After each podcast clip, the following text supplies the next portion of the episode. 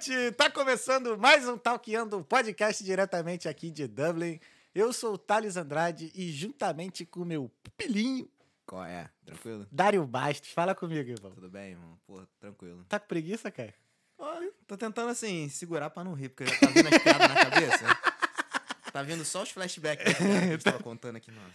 Pois é, a gente já tá rindo aqui porque hoje no episódio 156 a gente tá recebendo o Fabiano Maior. Boa noite. Estou com- Boa noite. Vocês falaram pra ser sério? Por aqui não tem brincadeira, não. Boa noite, Fabiano. Tudo bem, irmão? Tudo bem, senhor? Obrigado, cara, por ter Não, aceitado o obrigado a nosso você, convite. cara. É uma honra Bater te papo é sempre bom.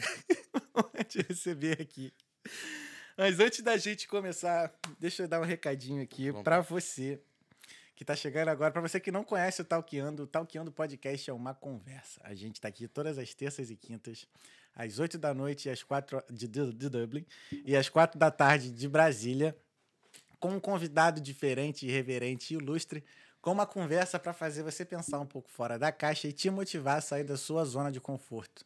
Eu falo isso porque todo mundo que veio aqui e vem aqui tomou, fez isso, tomou uma atitude diferente, saiu da, da, da caixinha e mudou de vida para melhor. E assim pôde ajudar a família, os amigos, enfim. E eles vêm aqui contar essas histórias pra gente. E hoje não é diferente. Hoje não vai ser diferente. Então, se você não tá inscrito, considere se inscrever. É só apertar no botãozinho aqui embaixo no YouTube e ligar o seu sininho também. Não esquece de dar o like, porque o like é o pagamento que você pode dar pra gente. Que aí o YouTube entende que esse vídeo é relevante, que nós somos relevantes e nós somos. então, para ajudar a divulgar o nosso trabalho, é, não deixe de dar o seu like e compartilhar com seus amigos e familiares. Também, tem, e, cu- também curtir as nossas redes sociais. Todos os nossos arrobas são Talkeando Podcast. A gente está no Instagram, no TikTok, no LinkedIn, no YouTube, na Twitch, no Facebook e no YouTube. Duas Falei vezes, tudo. mas tudo bem. Eu falei YouTube duas vezes? Acho que sim. Spotify. Volta, volta. Eu, Spotify também. A gente tá mais em sete plataformas de podcast. Em breve no Be Real. Em breve. eu vou, ver, vou pesquisar sobre esse Be Real aí, que eu não faço a menor ideia. Nem eu, tu me só falei. explicou ali É. esse negócio. Tá arriscado Be Real mandar tirar uma foto no meio do episódio. Ah, mas isso é bom. É, Exato. vamos ver. Esse episódio, pessoal, ele é- tem o patrocínio da Vital Intercâmbios, o nosso patrocinador master aqui do Talkeando atualmente. E para você que quer realizar o sonho de fazer um intercâmbio ou tirar umas férias ou então trabalhar fora do, do, do Brasil, a Vital Intercâmbios ela pode te ajudar. Então basta você acessar www.vitalintercambios.com.br barra talqueando, você acessar um formulário lá e pedir o seu orçamento e ela com certeza vai te ajudar a conseguir o seu objetivo. Então, não, não perca tempo e vá lá na Vital Intercâmbios e faça o sua, seu orçamento. Valeu? Ou É isso. só aponta aí seu celular pra Oh, tá verdade! Já, já tava, eu tava desacostumado com, com essa. com Ele essa tá de parada. volta. Ele tá de volta. Então, olha aqui, ó. Você pode apontar o seu QR Code pra cá, ó. Aqui, ó. Tá aqui, ó. Aponte seu celular pra esse QR Code aqui, ó, que você vai direto pro formulário que eu acabei de falar. Eu não vi nada. É. É. É invisível. Ah, tá. É só os inteligentes que conseguem ver. Ah, ali tá Então é isso, pessoal. Pensou em intercâmbio, pensou Vital Intercâmbios, que é a a agência de intercâmbio do Talkeando Podcast. Plim! É isso. O nosso convidado de hoje é o Fabiano Maior. Ele está aqui na Irlanda tem oito anos. Ele é original do Morumbi, São Paulo. Ele é empresário, confeiteiro, padeiro e chefe de cozinha. Na verdade, ele é chefe de cozinha primeiro, mas ele se especializou É, em confeitaria e Na padaria. verdade, não sou nada agora, né? Mas... Agora sou velho, assim. que isso, cara? Pô, tá foda, cara. Por que, cara? Ué, pé, com esse pezinho ficar de pé o dia inteiro cozinhando. Tu não botou a cadeira pra tu lá, não?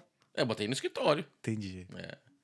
Mas é, ainda comando as coisas lá, se Deus quiser. Ainda me ouvem. É, Fabiano, obrigado, cara, por ter aceitado o nosso convite mais uma vez. Obrigado Eu não a te receber aqui. Show. Cara, uma coisa assim.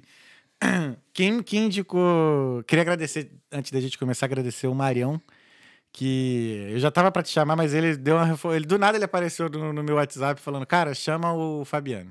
Legal, legal. Chama o Fabiano, Fabiano é incrível, não sei o quê. E, inclusive, ele ia ser co-host hoje, mas acabou que, sei lá, acho que deu uns birico-tico lá no. Birico Tico. Deu Deu uns. Enfim. Infelizmente, Marião não pôde estar com a gente aqui, Beleza. dividindo essa conversa. Mas, Marião, obrigado, um beijo no seu coração e melhoras aí, tá, cara? É... E então, uma coisa assim que me chamou a atenção foi foi quando a gente estava naquele evento da Unleash sobre Sim. a pesquisa das empresas brasileiras e tal. E aí você falou que você, desde que quando você veio, você não voltou pro Brasil, nem para visitar, Não, e cara. conseguiu trazer tua família toda. É, a gente. Porra, eu vim sem poder trabalhar aqui. Na verdade, eu vim porque minha esposa foi transferida e eu vim sem poder trabalhar. Mas aí depois de- você começa a pesquisar e conseguiu tirar minha cidadania, então consequentemente saiu a cidadania do meu pai também. Entendi. E como eu tenho dois filhos e meus pais precisam deles pra viver, eles vieram. Não é por minha causa, eles estão um pouco se fudendo pra mim, eles vieram por causa dos meus filhos. Então, aí os dois vieram morar comigo, meu pai e minha mãe. Já estão aqui há quatro anos. Cara, e como é que foi pra eles se adaptarem? Eu sempre tenho uma noção assim. É, ele- ele- durante os primeiros quatro anos que eu tava aqui, eles vinham a cada seis meses. Ah, então eles vieram oito vezes antes de vir morar aqui. Uhum. E aí depois vieram morar mesmo. Eh, Ficam em casa, eles andam pelo condomínio, eles não, não fazem muita coisa, eles são bem idosos. É, minha mãe vai ouvir em casa, vai falar que não, é bem idoso o cacete. Eles têm Mas eu quantos fu- anos? Meu pai vai fazer 79 e minha mãe fez 73 agora. Idoso é a partir de 60, né? É, eu pensei que era 46, porque é como eu me sinto. Tu tá com 46? 46. Mas tu se sente mesmo assim, velho? Ah, tô brincando, Ah, tá. tô Porque brincando. teu humor não diz nada, de, não condiz com Não, não, eu tô de que você- boa, tô de boa. As minhas costas que grita isso. Meus pés, mas o resto tá tudo bem. Mas. Como é que tu. Hoje tu se sente um cara realizado por ter trazido, conseguido, tipo, Ah, cara, mudar de país e trazer tua família? eu acho que tá- o principal motivo de trazer os pais, assim, é, é principalmente a preocupação que a gente tem, né? Porque me- mesmo estando lá com a minha irmã, tudo, a gente fica preocupado. E a gente não ter resposta imediata, eu acho que é o pior, né? Tudo Uhum. demora. Ah, vai falar com eles, ou se acontece alguma coisa, ou passa alguma coisa, demora quatro horas, cinco horas, tá dormindo, é de madrugada lá. Então a gente fica preocupado. Mas no começo a gente acostumou de tanto eles virem pra cá. É, mas agora, pelo menos, é, a gente sabe que tá perto, a gente sabe que não, não muda nada, na realidade. Eles estando lá ou aqui, não tem nada que eu possa fazer diferente do que minha irmã. Mas é, é diferente eles estarem perto, principalmente pros meus filhos, né? Isso pros meus filhos é essencial. Eu tenho um filho que parece um. Uma, sei lá, um bicho que fica grudado o dia inteiro. Porra, então ele tem a avó perto e o vô perto. O vô só apanha dele. Mas ele só bate no vô. Mas. E tem quantos anos? Ele tem 13. É, 12, vai fazer 13, é. Aham. Mas ele é apegadíssimo, né? Porque minha mãe, ela criou meus filhos durante a manhã, né? Eu, Uhum. eu saía pra trabalhar com a minha esposa, deixava minha- meus filhos na casa da minha, da minha mãe. Uhum. Minha mãe levava eles pra escola, que eles só estudavam à tarde. Então, amanhã, das sete da manhã até meio-dia, uma hora, eles ficavam com a minha mãe. Então, eu fazia almoço, Uhum. eu fazia, assistia televisão, fazia lição, tudo aquilo. Ah, não tem Então, como é, isso, aí né? de repente eu tiro a minha mãe, ela não quase morreu, mas quase me matou, né? Eu não queria que a gente viesse por nada. É, foda-se, eu vim. É, não, não tem como, né? Eu, assim, eu sempre, eu sempre pensei da seguinte maneira. O que eu tô fazendo agora, a decisão que eu tô tendo agora de ir pra lá e largar tudo que eu tenho aqui e me arriscar lá e tudo mais, é pra mim e principalmente pra geração que vem depois de mim. Exato. Eu tive que abrir É. mão da minha ligação com as gerações anteriores, entendeu? Eu tenho amigos, por exemplo, que são muito apegados com a família do Brasil e co- com os pais ou os avós e não conseguem se desenvolver aqui. Porque eles ficam muito apegados. Lógico, que cada um tem o seu jeito de pensar. O meu jeito era: eu vou dar pro meu filho o que é, eu sempre quis e não tive oportunidade. Uhum. Então, e meu pai sempre falou: se você perder essa oportunidade, eu te mato. Você tem que É, ir. é, foi uma Entendeu? reação. né? é, entendeu? Eu fiz intercâmbio nos Estados Unidos quando era moleque, mas era uma coisa temporária. Eu fui, fiquei menos de um ano e voltei, entendeu? Ficou quanto tempo lá? Eu fiquei sete meses, oito meses. Eu fiquei a mesma coisa. É, Só que não, o meu foi- já tava- mais. no meu foi na época da faculdade, né? Fiz só um, É, um mas- período da faculdade lá. Ah, não, eu fiz o, o colegial, né? High school. Eu tinha Ah, 17 anos. Tinha acabado de fazer maneiro, 17 anos. Faz 30 agora. Caraca, 30 mas é- anos. É maneiro fazer high school lá, né? Ah, é bem legal, cara. É legal. É, é bem. É, é... FaceTime with. Não. Ai, estão falando com alguém. Não, Alguma pergunta pra mim? Ah. É, é legal, cara. Eu acho muito. Sei lá, é bem, é bem coisa de filme mesmo. É isso que eu ia perguntar, É é. muito, muito cheio dos clichês de filme, entendeu? E rola mesmo os bullying lá. Comigo não, meu. Nego- Comigo nenhuma vez, cara. Sério Assim, mesmo? Ah, eu, meto a mão. eu lembro direitinho de uma história engraçada. Eu sempre fui meio nervosinho, né? Eu lembro que a gente tava na... fazendo a matrícula na escola e eu tinha um outro amigo brasileiro, o André. Aí ele falou assim: Deixa eu te fazer uma pergunta. Ele falou pro, pro americano que tava levando lá e coordenando a gente. Se alguém vier e fizer eu tropeçar na, na cafeteria, que nem nos filmes, sabe? Que põe o pé para fora uhum. pro cara. É, pra quem que eu reclamo, né? Aí eu falei assim: deixa eu fazer uma pergunta. Se alguém fizer eu tropeçar, o que acontece se eu der com a bandeja na cara do cara? Comigo, graças a Deus, nunca sofri bullying. Se sofresse, ia ser uma vez só. É, ah, eu sempre fui nervosinho, cara. Sempre. Meta a mão na orelha. Apanho depois, mas ninguém sabe. Todo mundo acha que gordo bate bem, né? é, o cara é forte, o cara é grande. É mesmo, o gordo tem essa, tem, tem essa, fama, fama, de ser né? forte, é, né? Eu não sei também. Ninguém nunca quer arriscar, isso é bom. É. Eu acho que o mais importante do que ser forte, tudo é moral. Eu acho que moral, respeito se impõe, então é. Tu aprendeu a impor respeito lá? Ah, desde moleque, com piada, ficava amigo de todo mundo e, sabe, pô. Eu era amigo dos mais fortão, quem é que vai se meter comigo? Ah, eu lembro de eu três amigos, eles trigêmeos, jogavam futebol americano, eu também jogava. Os caras eram um monstro de forte. E os três da minha classe. Os três trigêmeos, né, os, os três fortão, idênticos. Eu andava na escola assim, os três, eu junto. Aí tinha aquela mesona que só sentava quem jogava futebol americano. Eu tava na mesa. É. Aí ninguém se mete, mas. Mas eu sou de boa. Maneiro, é, maneiro. e por legal. que. E, e. Como é que tu fez pra ir pra lá? Ah, na época que eu fui, foi. Meu pai pagou mesmo. Né? Ah, entendi. Meu pai pagou. É. Eu lembro que todos meus primos tinham feito, eu era o mais uhum. novo. Então eu sempre quis fazer também. Minha irmã nunca quis. Minha irmã mais velha nunca quis ir para os Estados Unidos, nunca quis aprender inglês. Uhum. Ela é dentista agora, mas os meus. Uh, meus pais pagaram, normal, é um, é um programa. Na época custava tipo 5 mil dólares, juntou dinheiro. Eu fui estudar em escola estadual durante um tempo para me ajudar meu pai a economizar dinheiro. Uhum. Tá contra aquilo que você falou, tá? Eu, eu estudei dois anos numa escola estadual, pra, pra, porque meu pai gastava uma fortuna de escola. Uhum. Então, para ajudar, para poder fazer o intercâmbio. E foi a melhor coisa que eu fiz. Ah, eu, se eu pudesse voltar no tempo, faria tudo de novo. Ah, show de bola. É, é maneiro, é maneiro. Eu fui para Atlanta, onde dois anos, três anos depois teve a Olimpíada. Eu voltei para lá para a Olimpíada. Caraca, como atleta. Tempo. Não, brincando. A Olimpíada como atleta. Atlanta foi em 96. 96. Eu fui em Atlanta, cara. Eu achei é? demais. É, adoro. Eu lá. fui naquele. no Museu da Coca-Cola. É, eu já fui. Eu ia todo fim de semana. então, por que você acha que eu tô magrinho assim? Não tinha zero naquela época. Como é que é morar em Atlanta, cara? É maneiro? Ah, cara, é difícil, assim, a gente mora bem afastado. Atlanta é gigante, né? Ah, a gente mora bem afastado em, nas comunidades em volta, assim, é bem moderno, tudo. A escola que eu estudava era, era mais popular, era mais simples uhum. lá, mas isso é normal, né? É... E foi lá que tu aprendeu a, a, a ser chefe? Não, não, curiosamente, o meu pai de lá, né? Ele Sim. já trabalhou como cozinheiro em restaurante, então ele cozinhava bastante em casa. Eu sempre gostei de cozinhar. Sim. Minha mãe cozinha muito bem, cozinhava, e eu sempre fiquei vendo ela cozinhar, principalmente bolo, doce, Natal, festa, sempre minha mãe que fazia. Então eu sempre gostei disso, entendeu? Uhum. E aí eu trabalhei anos e anos com TI, e depois eu larguei. vai entender, né? Caralho, por que, que tu largou? Que eu sou de TI, cara. Cansei de TI, cara. Eu trabalhava com suporte, administração Porra, de rede. Não, aí não, aí. Suporte é foda. É, suporte é uma merda, cara. Administração de rede, tudo. Eu trabalhei Porra. em banco de investimento, cara. O pessoal em banco de investimento acho que é outro é. mundo, cara. É muito dinheiro envolvido. Sim. Pra eles, né? Pra mim, porra nenhuma. Uhum. E, e a, eu acho que, como suporte que a gente aprende é lidar com a expectativa do cliente. Uhum. Porque você fala que vai demorar tanto tempo. Uhum. Pra... E esses caras não tem isso, cara. Tudo para ontem. Tudo. Não, não, existe.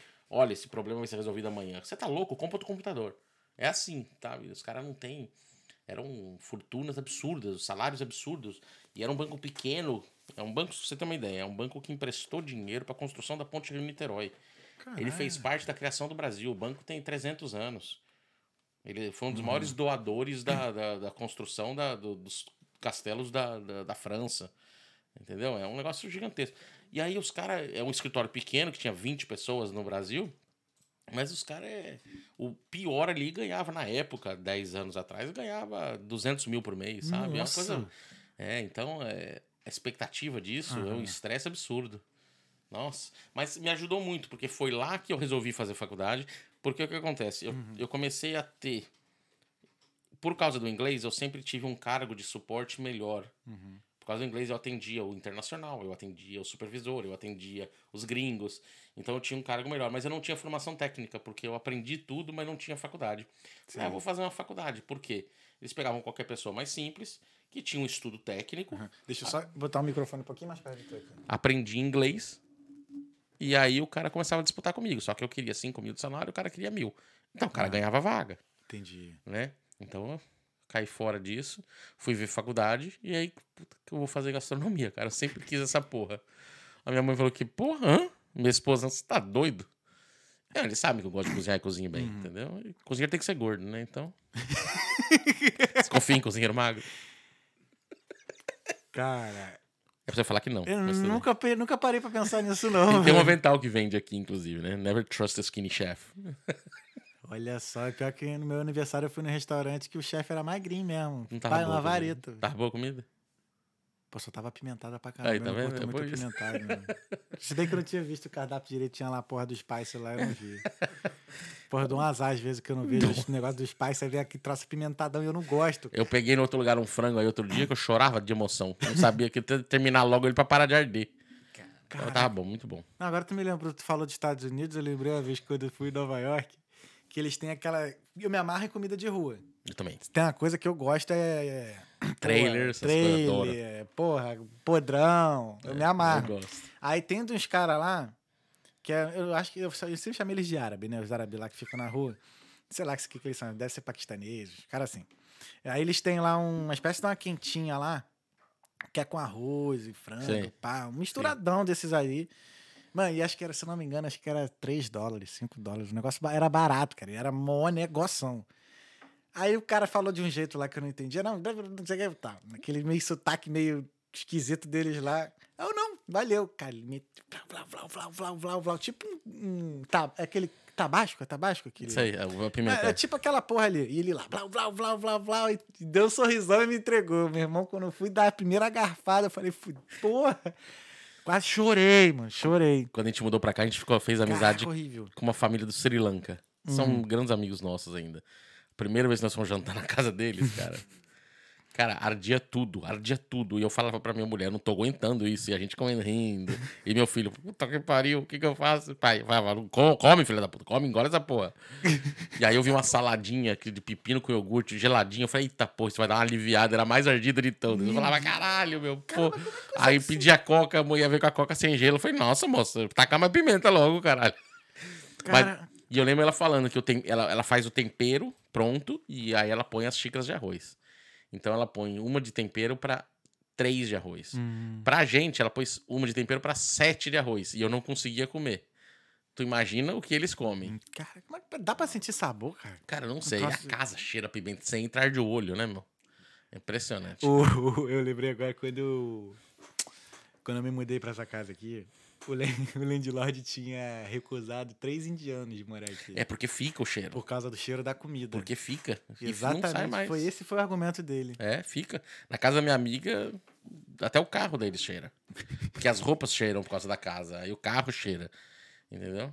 Quando ela para na frente da minha casa, abre a porta, assim, você sente saindo do, do O- carro o cheiro. Como é que é o nome que eles falam? É chicken curry, né? É, Aquele cheiro de, é tudo bem curry. forte de curry. É, não, é bem forte mesmo. É outro nível. Eles tinham, um eles têm um filhinho que tinha nenenzinho, assim, recém-nascido nessa época. E ele tinha muito problema renal, fígado, essas coisas. Eu falei, pô, mas é lógico. Olha a comida que vocês dão pra criança. Não falava, né? Hum. Mas só pode ser. Eu acho que aí o neguinho sofreu tanto que agora ele não, tem, não fica mais doente, moleque. Porra, ele passou por todos os antibióticos que podia quando era pequeno. Deve ser a pimenta. Impressionante, cara, impressionante. A resistência que eles têm é de outro mundo. É. Ah, comer pimenta deve dar resistência, então, né? Sei lá. Sei lá, baiano deve ser então resistente pra porra, né? Deixa eu te falar. É, recomeçar pra tu, eu já vi que é um negócio tranquilo, né? Tu saiu de TI, que era uma, que era uma área assim, que era. Porque tu podia muito bem ir pra uma outra área em TI. Sim, Sei lá, eu- programação. Eu, eu pensei até, mas. É. Aí não. Quis mudar mesmo de vez Quis e foi, de cara, pra culinária. É porque quando eu era moleque eu sempre quis fazer, mas não existia isso. Eu acho que tinha uma universidade de Entendi. gastronomia no Brasil, que era em Campos do Jordão, e você tinha que morar lá. Então você tinha que sair, Entendi. tem que pagar casa, tudo, morar longe da família pra pra poder aprender. Mas depois com a popularização dos cursos, eu falei, Uhum. ah, vou pegar uma dessa. Então, antigamente, como é que fazia? Tinha que ir num, num restaurante mesmo. Ia pra Suíça, cara. Era comum ir pra Suíça, fazer hotelaria e gastronomia na Caramba, Suíça. Isso tudo. Era muito, era muito comum. Eu lembro que tinha um filho de uma amiga da minha mãe que foi pra Suíça estudar. Entendeu? Ou ia pra Campos do Jordão, ou ia pros. Porque não tinha o curso habilitado ainda. Tinha cursos de culinária, mas não o curso superior de gastronomia, né? Entendi. Não existia. O único curso que tinha de hotelaria, com ênfase em gastronomia, que se eu não me engano era em Campos do Jordão. Caraca, qual é a diferença? do- dos dois cursos, É. é. hotelaria você tem toda a parte administrativa de um hotel Sim. e gastronomia é uma matéria de hotelaria. Entendeu? E Entendi. depois criaram o gastronomia mesmo, né? Na verdade, o curso de gastronomia É, no que- Brasil se chama é, é, gerenciamento de, de empreendimentos de alimentos e bebidas. Ah, Então, é mais administrativo é. do que. Do que se imagina. é. Então, onde. Qual desses cursos que ensina a cozinhar? Não, é esse mesmo, mas o nome é esse. Então, mas você tem todas as matérias. Você tem nutrição, você tem coquetelaria, você Entendi. tem administração, vigilância sanitária, você tem tudo, tudinho, normal. Combinação de tempero é uma coisa que, que dá pra aprender a fazer? Ou... Você decora. Eu acho que você acaba com, com a experiência, você acaba decorando os que você sabe que combinam ou não combina. Uhum. Tipo, peixe com queijo, essas coisas, sabe? É, sálvia é bom em, em, em carne. É, estragão é bom em peixe. Você acaba decorando. Eu acho que assim, um, um dos grandes motivos por qual a gastronomia. é, a gente começa só a falar gastronomia quando a gente entra na faculdade, né? Uhum. A partir do momento. que eu- e é literalmente no dia que eu entrei. Você entra lá, ah, você compra o livro que precisa pra escola. Aí você começa a conversar, aí você assiste a aula, aí você sai de lá assiste o vídeo. Aí, você, aí seu, vídeo, seu mundo começa a virar gastronomia. Então você começa a ter, ah, manda aquela receita, manda essa, olha essa, olha essa. É uma troca de receitas com os colegas, grupo de WhatsApp, tudo. Então você acaba. É uma overdose. Então, então você começa a ter muito, muito, muito receita, sabe? Todo dia. Você aprende coisa nova, todo dia você vê, todo dia você lê, todo dia você conversa. Então acaba chovendo é, gastronomia na sua vida. E aí é tanta, tanta, tanta que você acaba desenvolvendo o seu próprio tempero, o seu jeito de cozinhar, seu jeito de levar as coisas, entendeu? É, eu, eu sempre imaginei que, que houvesse uma combinação assim básica, sei lá, ou ou sei lá, alguma teoria mesmo fala assim, não, você combina isso com isso que dá aquilo ali, porque assim, eu me arranho na cozinha, eu me arrisco, né? Até lá no meu, no Instagram tem comecei a postar uns vídeos da- das coisas que eu faço mesmo que eu como, né? Legal, legal. E aí, só que, cara, eu não faço ideia às vezes do que, que eu tô colocando na comida. Assim, Ah, isso aqui deve ser. Eu cheiro assim, ah, é bom. Aí que- eu não faço ideia se aquele ali combina com aquilo. É, você se Tá ligado? acostuma mesmo, assim. Sal e pimenta do reino, qualquer lugar. Sim, Entendeu? A partir daí, alho e cebola, quase em qualquer lugar. Tem Hum. algumas coisas que não combinam, principalmente com alho. A cebola em qualquer lugar. Aí a partir daí você tem os mais diferentes. Então você tem categorias de temperos. Aí tem os básicos que vão em tudo, aí tem esses outros Uhum. que vão em quase tudo, esses outros que. Esses vão aqui, esses vão aqui, e Uhum. tem uns que raramente vai, entendeu? Uma coisa que eu percebi é que a utilização de tempero faz reduzir a necessidade do sal. É, o sal realça. Então, assim, o próprio tempero que você põe não aparece o bastante se não tiver o sal na quantidade certa. A diferença é que o sal tem um limite, onde ele para de realçar e começa a estragar a comida. Pode entendeu? Você tem que acostumar quando ele está no máximo de realce daquele tempero que você pôs. Aqui. Chega uma hora máxima que ele. É ali que ele realça. A partir de agora ele só vai estragar meu, meu prato. é, Entendi, entendi. entendeu? E qual, qual tipo, tirando na. Acho que confeitaria e padaria é a coisa que você mais gosta de fazer, né? Fazer sim. Fazer sim. E de comer. Era. É, agora eu tô sem, sem açúcar, não tô comendo açúcar. Parou mesmo? Tá Parei, querendo né? emagrecer? É, ué, engordar aqui não é, né? É, é. É, eu dei uma parada no açúcar já faz um tempo, Uhum. pra ver como é que se meu corpo ia mudar alguma coisa, não fisicamente, mas se eu ia me sentir melhor, não adiantou porra nenhuma. Sério mesmo. Não, não tô brincando, tô melhorzinho. Eu tava meio cansado com sono, eu falei, ah, vamos dar uma. Eu tô mais, vamos dizer assim, numa fase detox, não é só Pode crer. açúcar. Entendeu? Como Mas eu, você tá- eu como bem, assim, eu como saudável, eu como salada, eu gosto de tudo, Uhum. entendeu? É, meu negócio é proteína, eu sou fanático por carne, carne, pedaço, bife grande, tudo, entendeu? Arroz eu não ligo, feijão, salada um pouco, mas, mas eu como de tudo. Mas tendo uma carne boa, Uhum. eu não, não sou fã de massa. Quando minha esposa faz macarrão em casa, eu como uma carne, um frango, Sim. porque eu não sou fã de massa, entendeu? Italiano de merda. Esses dias eu tava vendo. Foi o quê? É porque eu não. Eu, eu tô tentando. Tô tentando já desde o ano passado a começar a correr. É, eu dependendo do cachorro que estiver atrás, eu Mano, corro. Não dá, não. E aí eu gosto de caminhar. E aí eu descobri, né? Descobri assim, vi uns vídeos que, caminhar é bem melhor pra emagrecer do que corrida. É. E, pô, caminhar é bem melhor do que, pô, me deixa duas horas às vezes fazendo exercício, sabe? Porque Dizem que vezes pra gordo é muito ruim, ou pra quem tá acima do peso, correr, porque geralmente força demais as Não, articulações, força, né? Dizem que piscina é o melhor pra, pra quem tá acima do peso. Ah, eu é, nadei muito aqui. Eu na... é, ginástica não, né? Tá. não, mas é- eu Não, falo cê- hidroginástica cê imagina eu minha mãe, na água. pô, minha mãe. Vai ser uma sereia. Minha mãe, cara. Minha Sereia mãe... gorda é Tô até foda. falando atenção em colocar. Acho que eu vou até falar com ela. Eu dela fiquei, eu fiquei quase um ano nadando todo dia aqui no Aquatic Center, aqui em Dublin 15. Uhum. Todo dia, um quilômetro sem parar. Eu chegava, nadava um quilômetro sem parar pra respirar e saía. Todo dia, durante um ano. Caraca, Era bom, era Nunca bom. fez na- no mar mesmo, não? Um quilômetro no mar? Pra quê?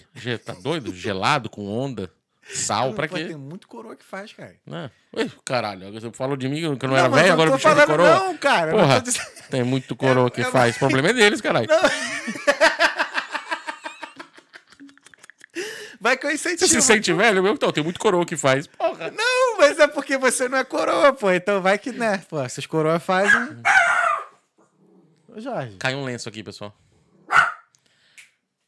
Jorge é meu filho, gente, desculpa. Não, desculpa. Ah, deu um cachorro latino ali. Vai, fica na moral, filho. Vai. tava dormindo, ele tava dormindo, ele começou a latir. Vai com o tio Dário, vai. Aí, o que eu tava falando? Tá, beleza. É... Aí, depois dos Estados Unidos, tu voltou pro Brasil. É, voltei pro Brasil com 18 anos, é 18 17 anos, quase 18, é. Tu não quis ficar lá nos Estados Unidos, não? Ah, não podia, né? Não tinha como. Entendi. Na época. Depois eu cheguei a morar de novo nos Estados Unidos, que minha tia mudou pra lá, Uhum. pra Miami. Aí eu fui morar com ela uns seis meses também, acabei ficando quatro. É, fui passar um tempo lá com ela, ela tava montando uma empresa, ela não falava inglês direito, tinha os meus primos pequenos. Uhum. Eu fui pra lá pra ajudar e trabalhar com ela. Fiquei um tempo lá, mas aí fiquei quatro meses e voltei também. Aí não, não bateu nenhuma deprê, não, tipo, pós, pós Estados Unidos. Ah, não todo tem deprê bate. não, cara, não tem deprê não. Aquela Não, van- sou de boa. Ah, Ah, é- é, é a fase, né? dá um desânimozinho, né? Tipo. Mas é você- fase, naquela naquela época, molecão, assim, Uhum. né? Eu voltei de lá com 21 anos, porra. Eu fui com 21. É, eu voltei com 21 de Miami, então. A vida é boa, a vida é 22, tudo fui com 22. sossegada a vida. Miami, eu fui em Miami, Miami. Nossa, aquela South Beach lá. Dois anos depois eu, eu já tava namorando, três, quatro anos depois eu casei já. Aí tu veio do, do Brasil direto pra cá. Vim do Brasil pra cá, é. Eu, vim pra cá em 2015, eu tô casado há 21 anos. Casado. Maneiro. É, eu conheci minha esposa na internet Naquela época, em 99. bate-papo do UOL. Exato, porque eu trabalhava na UOL. Eu dava suporte. Ai, safado! Eu ficava o dia inteiro no bate-papo monitorando. Entendi. E aí eu ficava muito no bate-papo. Mas assim, você chegou a mandar o Qual é gata? Quer tecer? Que quer ter ser fácil, lógico. Caralho. É, não, e ela morava no Amapá. No Amapá. Aí eu fui pra lá conhecer ela. Cara, tem uma É. Minha menina é nessa amapaense. época de UOL. Cara, esqueci o nome dela agora. Eu- Que a gente ficou Eu trabalhei na UOL namorando. quase um ano. é. Namorando distância. Namorando, né? Assim, online, sei lá como é que se fala, virtualmente. Por muitos anos. E ela é lá de Belém do Pará. E a gente nunca se É encontrou. lá perto. Aí teve uma vez. Depois, anos depois, a gente se fala dela. Teve uma vez que eu até comecei a namorar, ela ficou puta comigo, aí parou de me seguir das paradas. Coitada. Depois. Não é, cara. E como é que pode, né, mano? Como é que depois, com o passar do tempo, né? E aí, tu, É. tu foi lá no Amapá encontrar com ela? Eu fui lá no Amapá encontrar com ela. Eu tinha 23 anos, ela tinha 16. Cara, Quin- conta essa história. Como 15, 15. é que foi desenrolar disso? Aí a gente se conheceu, começamos a conversar. Depois de um tempo, a mãe dela foi pra São Paulo a trabalho. Aí eu conheci a mãe dela, entreguei uns presentes pra ela, pra ela levar. E aí eu combinei que nas férias eu ia pra lá. Aí eu acabei na época saindo da UOL, peguei dinheiro que eu tinha lá da, de fundo de garantia, essas coisas, e fui lá pra Ma- Macapá. Fiquei lá um mês na casa delas. E depois de um mês, eu voltei pra São Paulo. Ela foi passar feriado lá, e aí no final do ano ela foi passar o Natal. E aí eu falei, você não quer ficar aqui pra fazer, para estudar aqui? Aí conversou com os pais dela, tudo, porque vamos ser claros, né? São Paulo tem umas oportunidades melhores. Sim, uma- sim, não. de estudo, tudo. Sim. E isso foi ótimo, porque ela fez o último ano, o terceiro colegial, e entrou no Mackenzie, fez faculdade no Mackenzie, se formou. É uma ó, espetacular profissional agora, foi transferida para Irlanda pela empresa dela, entendeu? Ela Caraca, é, ela é líder de, de gerente de projetos numa farmacêutica. Ó, Ó, irado. É, então, Ah, acaba que tu também é um pouco de é, um pouco químico também, né? sim. Só que do- dela, ela é mais laboratório. É, o meu não mata se tiver overdose. Quer dizer, mata. Mata. Até demora mais. Mas pra tu foi de boa, cara, na tua cabeça tu mudar? Ah, foi, cara. Foi tranquilo? Assim, eu acho que o fato de eu ter morado nos Estados Unidos já falar inglês, Ah, verdade. isso já. Porque se minha esposa tivesse que vir pra cá e eu e meus filhos não falando inglês ter que passar por tudo isso. E ainda depender da minha esposa que falava pouco. Minha esposa falava nota 7. Agora ela tá nota 9,5. Uhum. Entendeu? Então, mas ela falava frequentemente, ela precisava, mas ela tinha um medo ainda, né? Do viver aqui. Eu acho que eu falei, não, vamos, eu conheço tudo, já morei fora, cara. E eu acho que isso fez uma muita diferença. Sim, sim. A segurança não- que você tem de já ter passado por uma É. situação dessa, eu acho que tudo que eu passei aqui de chegar. E a gente chegou meio fácil, né? Chegamos com uma empresa ajudando a gente, Uhum. levando a gente para conhecer os lugares, com Sim. hotel pago, viemos de primeira classe. Então isso é fácil. O que o pessoal faz para vir para cá é loucura. Uhum. Isso, e dou, dou muito valor o que o pessoal faz de vir na raça, tudo isso é foda. Eu vim fácil. Mas eu vim fácil também porque eu sabia que, eu, que, que ia ser fácil para mim. Acho É. que só o fato de inglês, cara. Que eu vim com inglês também, né? Que É. Já tinha, estudei seis anos lá no Brasil e tudo mais. O, o inglês, assim. Acho que ele é 70% do. Te dá muita confiança, Exato. né, cara? Você sabe que Porque tu desenrola, Qualquer né? merda, é, você Qualquer merda tu vira, desenrola, tu é. entende, tu, né? Os caras também. As pessoas também percebem que você não tá de bobeira, que É, você tá ali, lógico, que você é. tá entendendo o que eles estão falando e tal. É. O inglês é, é- Isso facilita muito. perto do que foi chegar nos Estados Unidos, numa época que não tinha Porra. celular, Uhum. não tinha vídeo, não tinha foto. É, eu mandava carta para meus pais, porque a ligação por telefone a cobrar era caríssima. É uma vez por mês que eu ligava para meus pais. Agora você vai fazer intercâmbio aperto. Oi, mãe, tudo bem? Tô É, aqui, entendeu? É Porra, tranquilão. não- totalmente diferente. Então, perto do que foi chegar lá no menor de idade, num país pela primeira vez, assim. Uhum. Eu tinha ido pequenininho pra Disney, mas não mais nada. Então, você chega pela primeira vez ali com um monte de gente e de- em três dias depois eu tinha que estar na escola já. Não, isso é perto do que é vir pra cá com, com família, com inglês, com dinheiro, é diferente. né? Uhum. Tem- Rapidão. Fala com a Laís aí. Manda. um- Não, manda mensagem no WhatsApp pro celular. É. O que, que a gente tava falando aqui? Mudar de vida. Mudar de vida. é, é, eu tive essa sensação assim também bem mais tranquila quando eu tava aqui também, quando eu cheguei aqui. Que eu. Eu vim por conta de um amigo, né? Por indicação de um amigo e tudo mais, e eu não pesquisei nada. Nada, nada. Só vim. Só vim. Só paguei né, o curso, as paradas, vendi meus bagulho lá no Rio e, e vim. Eu falei assim, ah, é, para, Jorge. É... Pô, já morei fora, né? Já falo inglês e tudo mais. Eu É. acho que, assim, pra se adaptar vai ser bem tranquilo. É, eu acho que o maior medo que você tem que é se comunicar e se virar com inglês já perde. Sim, né? sim. É. Aí.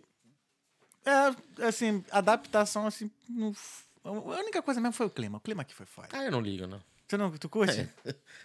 Gordo não gosta de ir pra praia, né?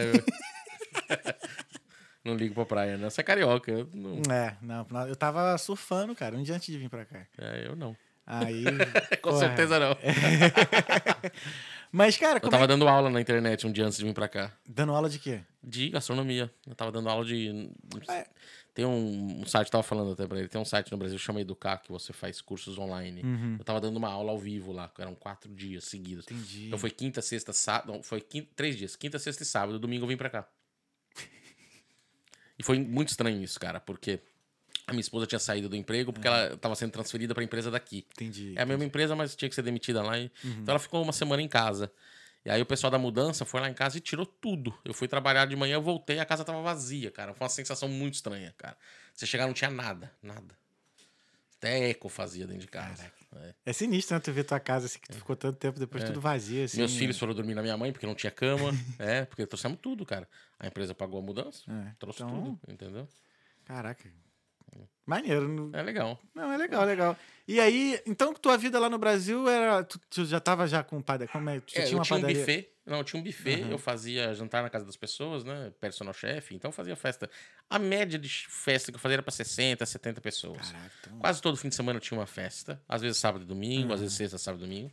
Eu dava aula de gastronomia numa escola de gastronomia. Isso, você vai dar risada. Mas tem uma empresa que eu estava trabalhando há 10 anos com ele, dando suporte telefônico ainda. E eu mantinha. Era só de fim de semana e só pelo telefone. E só de madrugada. Então, às vezes me ligavam de madrugada, vamos dizer assim, três vezes pro final de semana. Eu atendia, resolvia o problema e desligava. Por 10 anos. 10 anos, eu trabalhei 13 anos lá. Por causa do inglês. Eu cheguei até aqui e eu trouxe isso. Meus dois primeiros anos aqui, eu trabalhei com isso ainda. Porque eu já estava lá 10 anos, né? Então fiquei mais dois aqui. É uma empresa de contagem de estoque em lojas grandes. Eles têm um sistema de transferência de dados do estoque da- e que dá problema. Então a pessoa precisa ligar para os Estados Unidos e resolver o problema. Como muitos brasileiros que trabalham com isso não falam inglês, eles ligavam para mim, eu ligava para os Estados Unidos, resolvia o problema e ajudava eles a resolver o problema. Mas isso era puta, quatro ligações por final de semana que eu recebia de madrugada. Porra, maneiro demais, cara. E era de madrugada do Brasil, que aqui já era quase de manhã Aham. né? Então, no Brasil era de madrugada, era foda, mas eu trabalhei 12 anos lá.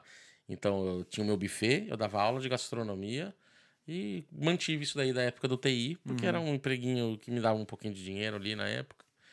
Entendeu? E era fácil, Ah, então sossegado. tinha uma vida tranquila, então, né? Ah, tinha, graças a Deus. Dizer, no Brasil é aquele negócio, né? Cartão de crédito, Sim, sempre sim, aquela sim. dívida, mas a gente tinha minha casa própria, que eu vendia há pouco tempo. eh, tinha o meu carrinho lá, relativamente novo. É isso, pagando parcela pra lá e pra cá, pra caralho, parcela de tudo. Escola de filho caríssima, acho que foi a maior diferença que eu senti aqui.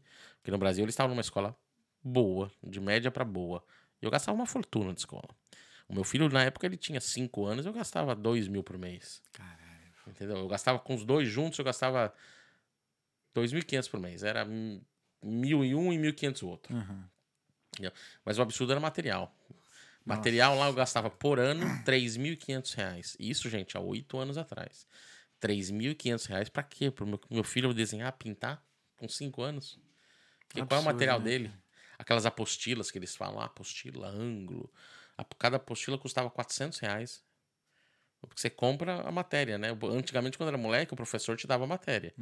Compra o livro que você aprende. Agora não, eles fazem as apostilas, só que os professores não fazem a apostila. Eles compram pronta do ângulo e revendem por uma fortuna. Entendi. Então, só as quatro apostilas do ângulo por ano, que é uma para cada bimestre, Uhum. custava tipo 1.500 reais. Ou seja, você pagava pela apostila 400 pau. Caraca. Entendeu? É, eu não tenho noção desse tipo de vida porque eu sempre estudei escola pública. É.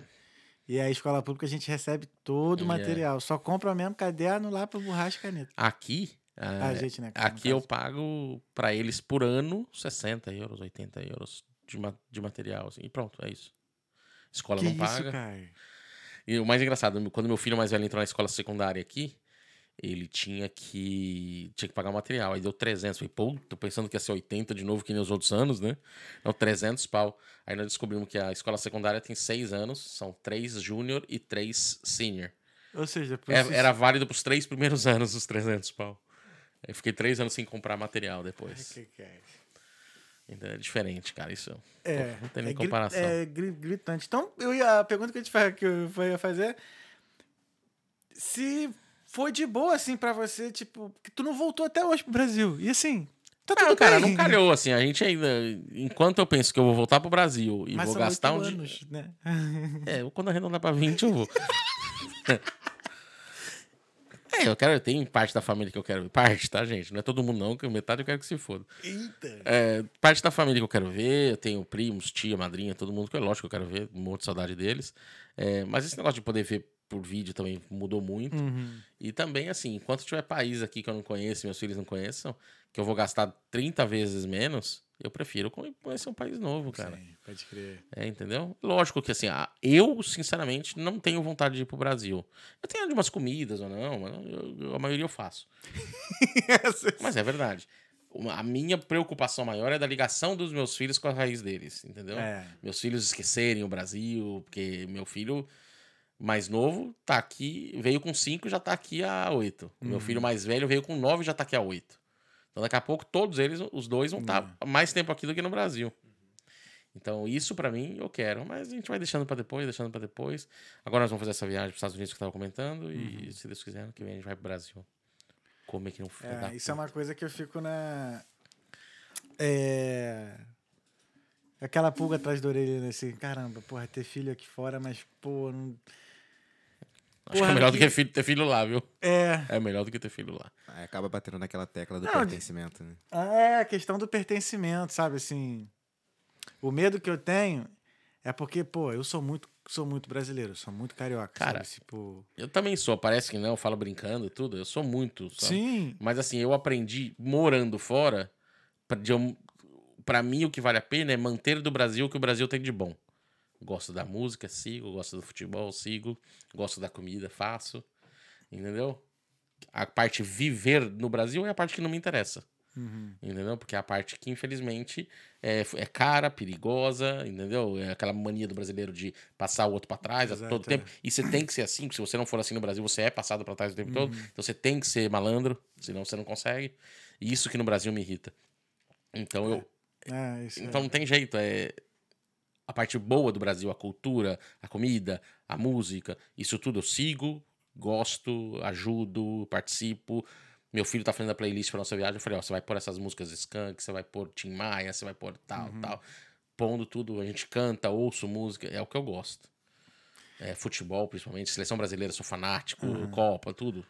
Mas, é, infelizmente, a parte que não é isso, que é aquela parte que é a que eu comparo com aqui, Aham.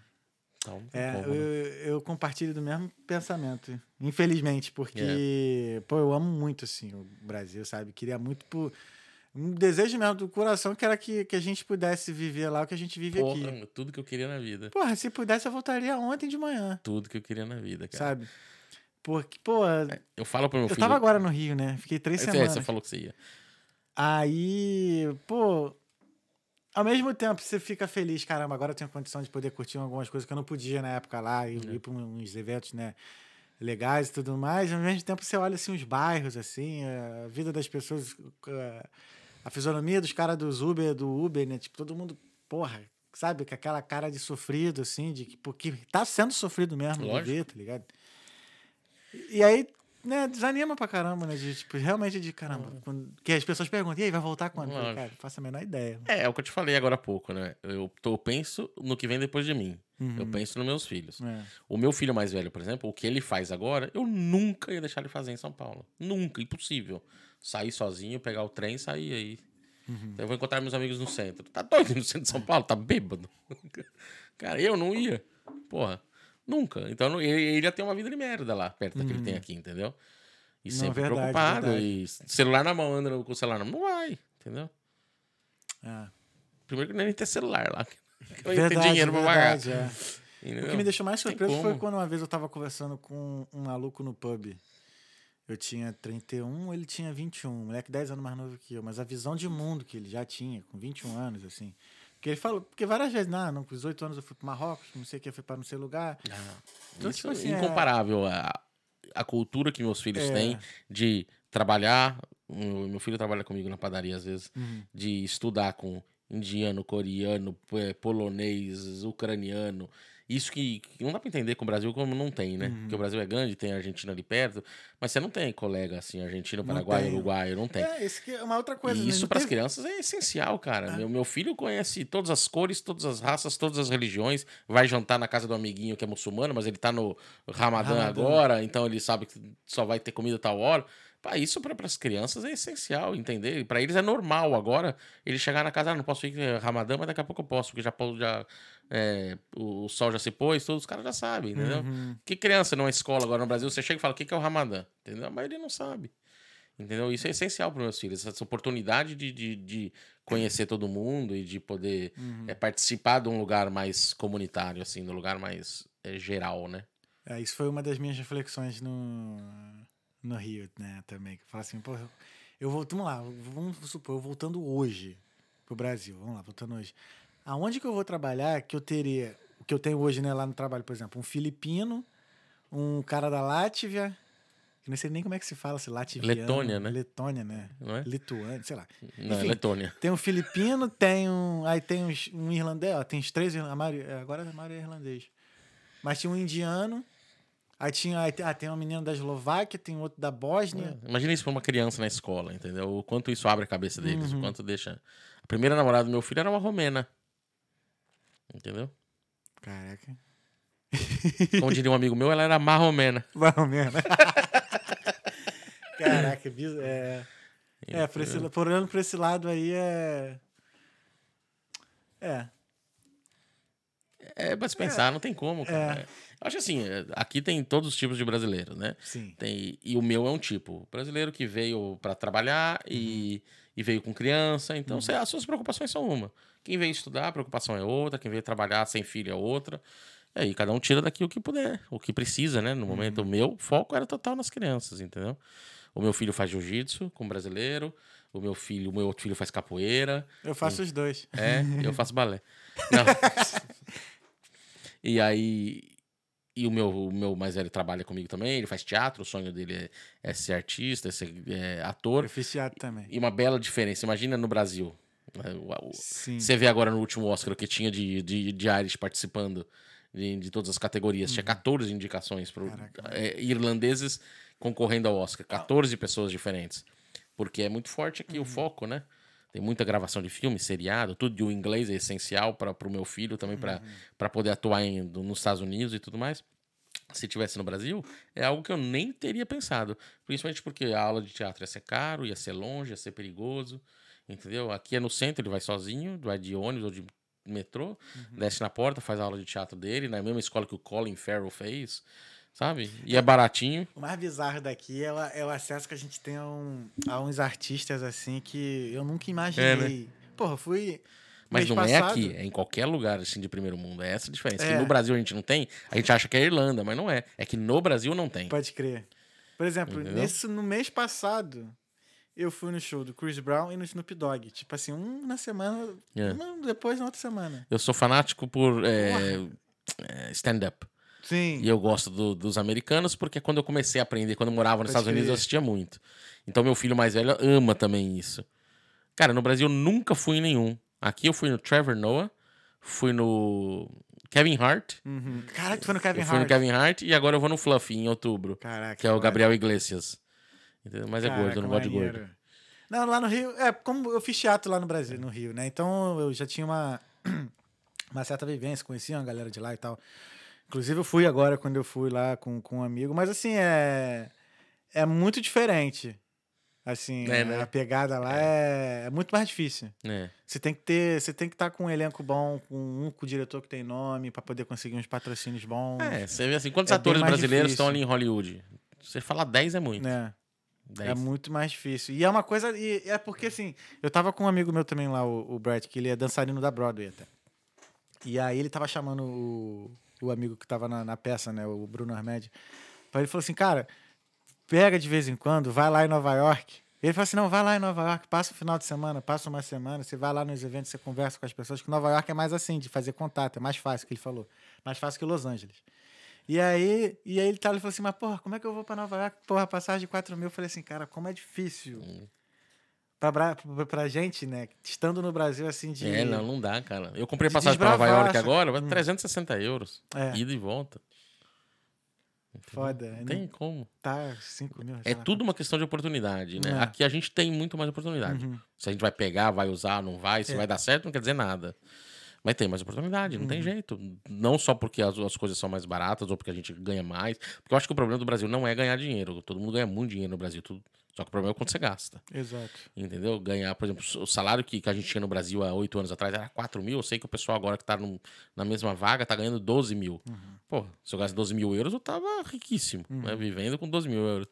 Mas não, 12 mil no Brasil já não é porra nenhuma, entendeu? Então o problema no Brasil não é assim, ganhar. né? O As problema é coisas quando você muito- paga. é. Tudo é caríssimo. É e você caro. paga coisas que não deveria, entendeu? Só de escola. Essa escola do meu filho que eu gastava dois pau e meio com eles pequenos, Sim. agora grande e atualizado, estaria pagando 10 mil pros dois. Uhum. Entendeu? Da onde eu vou tirar 10 mil? Caramba, é verdade. Uma coisa que você falou, não deveria ter pago, não deveria que pa- pagar a escola, né? Ah, mas No esse- fundo, no fundo, assim. É, é que no Brasil, infelizmente, a escola é, pública, o nível dela é, é muito baixo, né?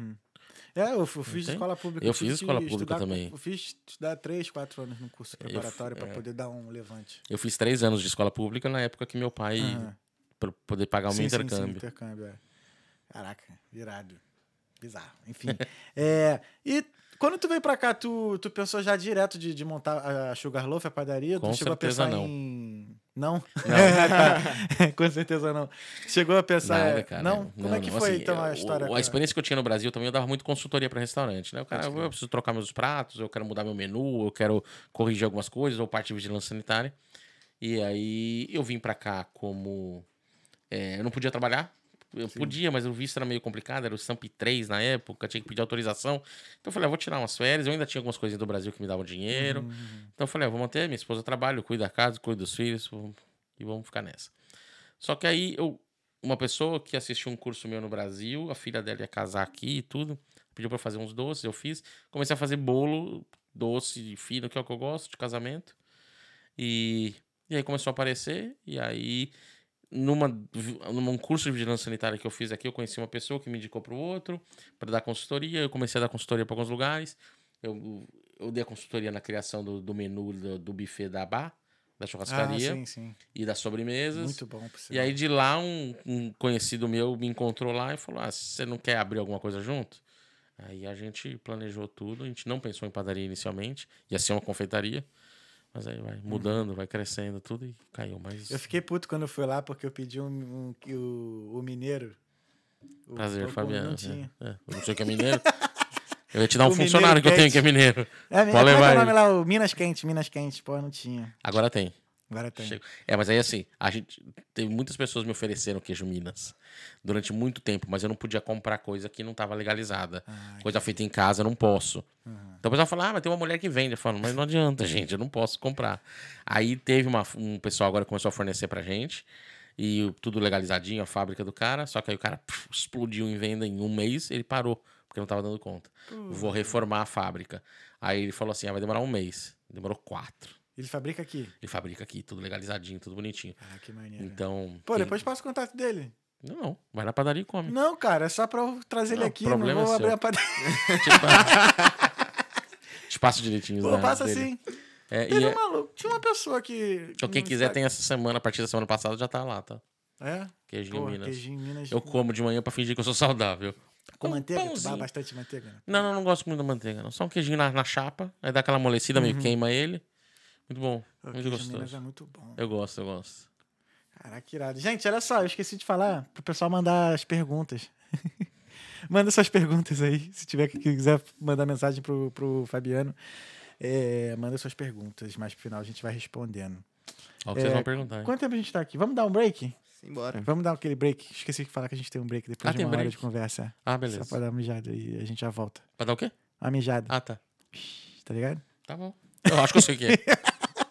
gente, olha só. A gente já volta, a gente vai dar um break rapidão. É, mande suas perguntas, suas mensagens aí. Essa câmera vai ficar aberta e a gente vai ficar no mudo agora no 3, tá? 1, 2, 3. Tá vendo? Tu tem que falar no mic. Aí, ó. Lá, Agora estamos de volta. Aí, ó, tá vendo? estamos de volta. Talkando Podcast, o oferecimento Vital Intercâmbios. Estamos aqui com o Fabiano Maior. Mande suas perguntas, suas mensagens, daqui a pouco eu vou lê-las. É... Como é que. Como é ter uma padaria, cara? E confeitaria? Como é? Acordar, cara, ir lá, fazer pão. Calma que eu já passei dessa fase. no começo foi uma, uma loucura mais absurda da minha vida. Eu lembro no primeiro dia, eu e meu filho, que na época tinha 14 anos, chegando, tinha 15 anos, chegando 4 horas da manhã para abrir. Produzimos pro dia inteiro. Meio dia acabou tudo. Tinha fila dando volta no quarteirão, eu não sabia mais o que fazer. A, gente, a, padaria era pequena, a gente não conseguia produzir mais. A gente não tinha espaço para produzir doces e pães ao mesmo tempo, então eu tive uhum. que sair enquanto o meu sócio produzia os pães, porque ele ficou, ele ficou responsável pelos pães. É, foi uma loucura, cara. Loucura absurda. Assim, eu lembro que a gente tinha uma amiga, ah, uma funcionária na frente. Uhum. Ah, se a gente começar a vender bem, a gente põe uma segunda pessoa. A, a, a minha sócia padeira vai pra frente e começa a ajudar. Só que eu, eu fui sair para comprar um negócio. Quando eu voltei, tava a minha funcionária, mais a outra ajudando. O meu filho entrou para ajudar e minha esposa. E isso numa época que tinha o Covid, só podia entrar dois, três na loja de cada vez. Eu acho que se pudesse entrar todo mundo, tava fudido, cara. Tava fudido. Porque tá todo mundo lá dentro querendo. Isso aí deu uma filtrada. Uhum. Pôs a fila e organizou a fila e tudo mais. Foi uma loucura, assim, que eu nunca imaginei. Eu não, não, não, não sei como eu sobrevivi aqueles primeiros três meses. E o que, assim. que tu acha que, que fez esse, isso acontecer? Pão francês. Pão francês? Pão francês. Foi o, pão, o bendito pão francês. Uhum. Tem muita diferença dessa, dessa Porra, que eu compro uma espécie de pão francês no mercado, que esse que é. Que Exato, gente... um é pão, outra é espécie. Falou muito bem. Entendi. Eu sei. não, mas é, ele é bom, funciona. Esse que a gente bota funciona no, um ano, dois anos, tal, três anos. Depois de oito, não funciona. Como é que é? Funciona um ano, dois anos, três anos. Ah, eu tenho um negócio que parece pão francês. Olha, muito bom. Depois de um tempo, você fala. Hum. Cara, a massa é outra, assim. O nosso pão é levíssimo, né? Parece uma espuma, parece uma nuvem. É, Eu sei, eu comi. né, então. e a baguete é maçuda porque é massa de baguete. É outra Sim, massa, sim. parece, mata à vontade, mas é outro pão, não tem como. E você é o único que faz pão francês aqui. É tão difícil assim pra fazer pão francês. É, assim, eu não, eu não, não é que ele é difícil, ele é muito, muito temperamental. Muito chato você acostumar. Todo dia a gente melhorava alguma coisa, até a gente chegar no que a gente viu agora, que é o melhor que a gente consegue dentro dos ingredientes que a gente tem, da estrutura que a gente tem. E pra mim o nosso pão é muito bom. Mudaria uma coisinha ou outra ali que, que não tem como a gente mudar. Entendeu? Meu, meu, meu sócio manja mais que ninguém agora daquele pão. Ele que cuida desse pão e ele chegou na perfeição máxima que a gente consegue chegar com aquilo lá. E pra mim é nota 9.9, entendeu? Ele é muito crocantinho, é muito leve, é muito, Cara, é sabe? Entendeu? Eu acho, também. é, eu acho top. E é muito, muito difícil e muito, muito chato fazer. E muito temperamental, principalmente com a mudança. de- O nosso pão, quando a gente faz ele no inverno e no verão, é totalmente diferente. Hum. E isso é uma coisa que eu aprendi aqui. Eu falava assim, porra, mas eu prefiro o padeiro da manhã no Brasil, porque o pão é mais gostoso que o padeiro da tarde. Mas na verdade não é que o padeiro é diferente.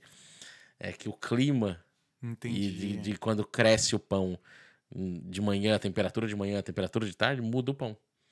Cara, Entendeu? nunca- então, pra gente acostumar, é. Entendeu? Mas isso daí antes dele ir pro forno ou depois que ele sai? Antes, a fermentação dele é tudo. Ah, entendi. Se ele fermenta demais, você perde. Se ele fermenta de menos, você perde. Se ele fermenta perfeito, no calor é uma coisa, e perfeito no inverno é outra. É outra. Entendeu? Porque você tem que ajustar o fermento, então você acaba desregulando um pouquinho. Então ele fica um pouquinho diferente, mas não é o padeiro. É as consequências de pequenas alterações do clima, e água e tudo mais. Entendi. Temperatura da água, tudo. Fatores externos ali. Exato, exato. Ah, Mas eu acho o nosso pão muito bom, muito bom. Mas- Se fosse ruim, tu também não ia. Sacanagem, cara. Não, eu ia falar, a gente tem produto ruim lá. Não, não tem. A gente tivemos concorrentes aqui que lançaram o pão também e não conseguiram seguir porque é uma coisa muito difícil, é uma coisa muito chata. E aí a questão é assim, todo mundo consegue fazer? Eu sei fazer uma coisa que ninguém sabe? Não, não é. A questão é, vale a pena e você quer ir atrás disso? Entendi. Com meu sócio, quando a gente foi abrir, falei, ah, meu, o pessoal tá pedindo pra gente abrir padaria. Vamos, em vez de uma confeitaria, vamos fazer uma padaria? Ah, vamos, tá. É, mas eu só faço padaria se for com pão francês. Fazer padaria e, Uhum. pra comprar a baguetinha do texto, que eu não quero. Sim, Ele falou, qual o problema? Porque ele não é do ramo, né? entendi. Ele falou, qual o problema? Eu falei, ah, agora tudo muda. Entendeu? Então, compramos equipamentos no Brasil, né? estudamos muito, lemos muito, farinha testamos trilhões, até achar o que a gente acha que, que, que é o melhor que a gente pode fornecer. Mas deu um trabalho da porra. Caraca. Cara, nós mandamos vir farinha do Brasil, pré-mistura do Brasil, que é só por água. Qual é a chance de sair diferente do Brasil? Não, É só não, por água? Só por água. Saiu diferente. A água é diferente aqui também. Exato. Então tem. A Caraca. gente começou a perceber que até essas coisas tinham diferença. Aí a gente, o nosso pão com a mistura brasileira saiu igualzinho o nosso pão com a farinha daqui, farinha italiana. Uhum, Entendeu? Então, entendi. quer dizer, o problema não é a farinha. Então, ou é a água, e a água não tem como mudar, não tem como trazer água de outro lugar. Entendeu? É. Transposição do Rio, transposição São Francisco pra cá. é. É. Sinistro. Entendeu? Então. É, não é, não é algo assim tão simples assim. Não, não é simples, é. não. Não é. E como E é é- que é, tipo, a, a logística dos ingredientes, assim? É quando você- É, depois que a gente acostuma, assim, depois que eu achei a farinha, que a gente faz com as farinhas irlandesas, britânicas, e, Ah, e tem farinha na Itália, tem farinha francesa. Aí depois que a gente acostuma, a gente usa quatro, cinco tipos de farinha lá, cada farinha para um produto diferente. A gente tem uma linha de produtos que é uma farinha, salgados é outras farinhas, bolo é outra farinha. Porque aqui a gente tem. Isso é outra coisa também, né? Eu acho imagina no Brasil, assim. No Brasil você tem tudo pré-mistura para os produtos de padaria normal. Mas se você não tivesse, você, não é fácil você achar essa opção de farinha que eu tenho de qualquer país que eu quiser da Europa aqui, eu tenho farinha diferente. E todo dia me chega um fornecedor, ah, tem uma farinha nova. Manda, experimentar, vai, vai que fica melhor. Entendeu? Eu achava que. Eu sempre achei que o Brasil fosse, tivesse os melhores ingredientes, assim, sempre. Né? Para os produtos brasileiros, sim. Entendi. Entendeu? Ah, só que, tá, tá, tá. só que o que acontece no Brasil é que todos os produtos brasileiros lá que você faz sempre já facilitaram, já existe pré-mistura. Ah, pode crer. Então agora você faz bolo de cenoura, bolo de chocolate, bolo de... é, tudo com pré-mistura. Você pega, põe na água e bate, acabou. Entendeu? Aqui tem as pré-misturas. Uhum. Pra scone, tem pré-mistura pra muffin, Tem pré-mistura pra cinnamon roll. Mas você não tem pra bolo de cenoura brasileiro. Entendi. Você tem pra lemon drizzle cake. Você tem pro carrot cake deles. Uhum. Você não tem pro bolo de cenoura. Você não tem pra Carolina brasileira. Você não tem pro, é, pro bolo de limão brasileiro. Entendi. Entendeu? Então você tem que fazer o verdadeiro aqui. Nada de pré-mistura. Você tem que fazer na raça. Entendeu? Tu acha que uma. Tem uma loja lá no Rio? É o da vovó Alzira. Tá ligado qual é? Não, né? Não conhece? Nem a vovó. Tá. Tá. É porque ela tá no Rio de Janeiro. Tu tá ligado, né? Vira franquia, pô. É, Então, É? Vira franquia. essa, ela é uma senhora. Acho que ela começou a. Vovó, é que ela abriu a empresa com 65 anos. É de bolo? É. Sensacional, irmão. Mas bolo confeitado ou aqueles bolos simples? Tu- os dois. Os dois? Mas o, confe... é, o confeitado já tá mais complexo hoje em dia já. Mas é. que ela começou, era só o bolo. O redondinho, É. pá, no máximo era uma calda. Agora já tem já outras paradas. Tu acha que um business desse não daria certo aqui, não? Então, deixa eu te contar um negócio sobre esse negócio de bolo. É, quando eu dava consultoria pra uma doceria uma vez em São Paulo, tava na moda esse negócio de bolo simples, bolo da vovó. Uhum. E tinha loja pra cacete vendendo isso. Cada esquina tinha uma. E aí eu fui numa, que eu tava fazendo estudo pra poder fazer a consultoria. E era uma lá em Moema. E a mulher me falou assim: a gente vende 60, 70 bolos por dia aqui. Eu lembro que ela vendia 8 reais na época, tá, gente? É, 8 anos atrás. E Entre 8 e 10 reais. O Então bolo. deve estar uns 25, porque lá no Rio eu comprei de cenoura, foi 24 reais. eu acho, Deve ser essa média. assim, Vamos dizer 10 reais. E eu cheguei em casa, fiz os cálculos, ela gastaria pra fazer aquele bolo 7, 6, 7. Pra vender a 10. Porque o trabalho era misturar tudo e assar. Sim. Você não consegue agregar valor. Aí eu lembro que eu falei pra minha funcionária, pra funcionária da pessoa que eu tava dando consultoria. Se eu pegar um ovo com um pouquinho de açúcar, bater e fazer um merengue, eu vou gastar um real a mais. E essa cobertura de merengue, em vez de vender a 10, eu já vendo a 25. O bolo, por causa da cobertura. Então eu tava falando pra ela como é que a gente tem que fazer pra agregar valor no produto. Entendi. Entendeu? Então era mais fácil você vender três bolos desse do que você vender 12, 15 do outro.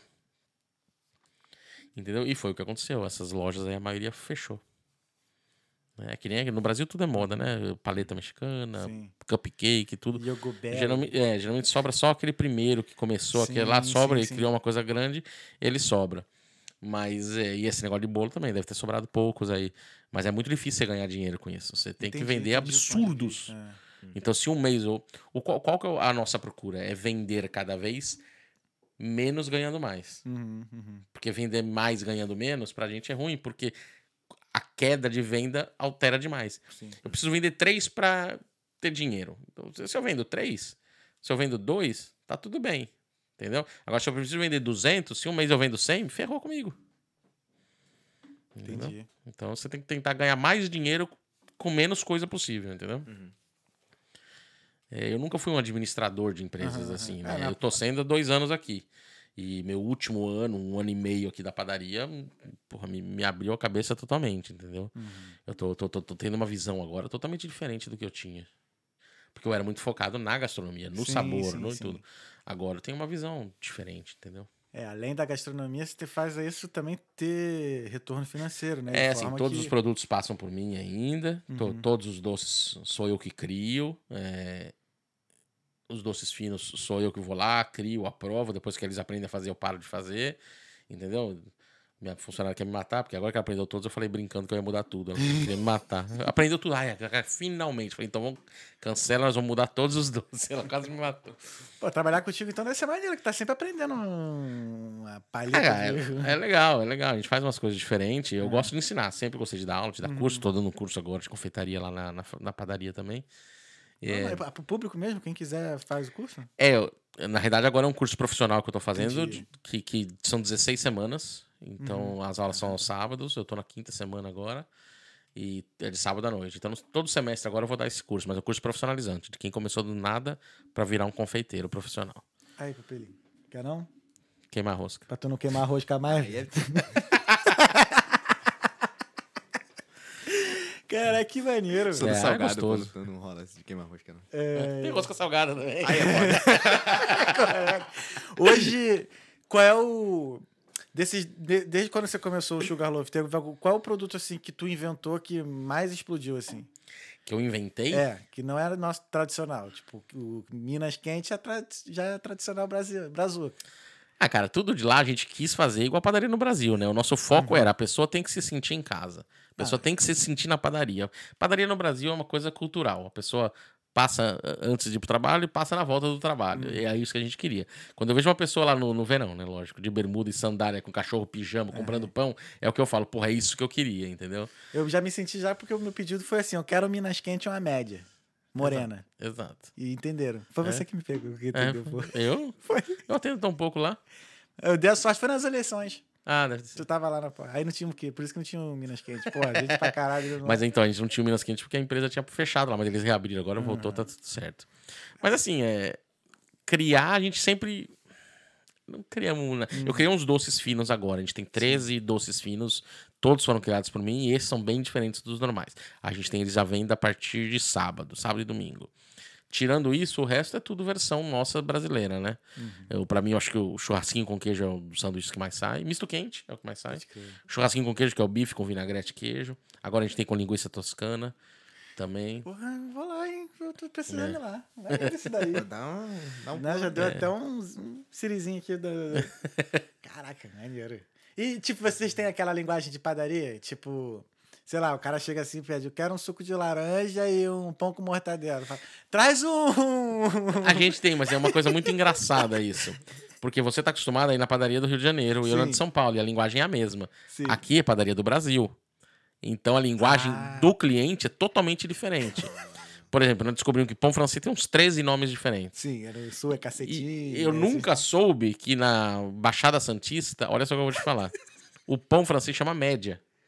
Olha, nunca... Então o cara pedia média, eu dava café. Eu falava, cadê a minha média? Eu falei, tá aí, cacete. Sabe, tem umas coisas assim. E produtos e ingredientes. O brigadeiro, que é neguinho, né? No, no Rio, Rio, Grande do Sul, brigadeiro é neguinho.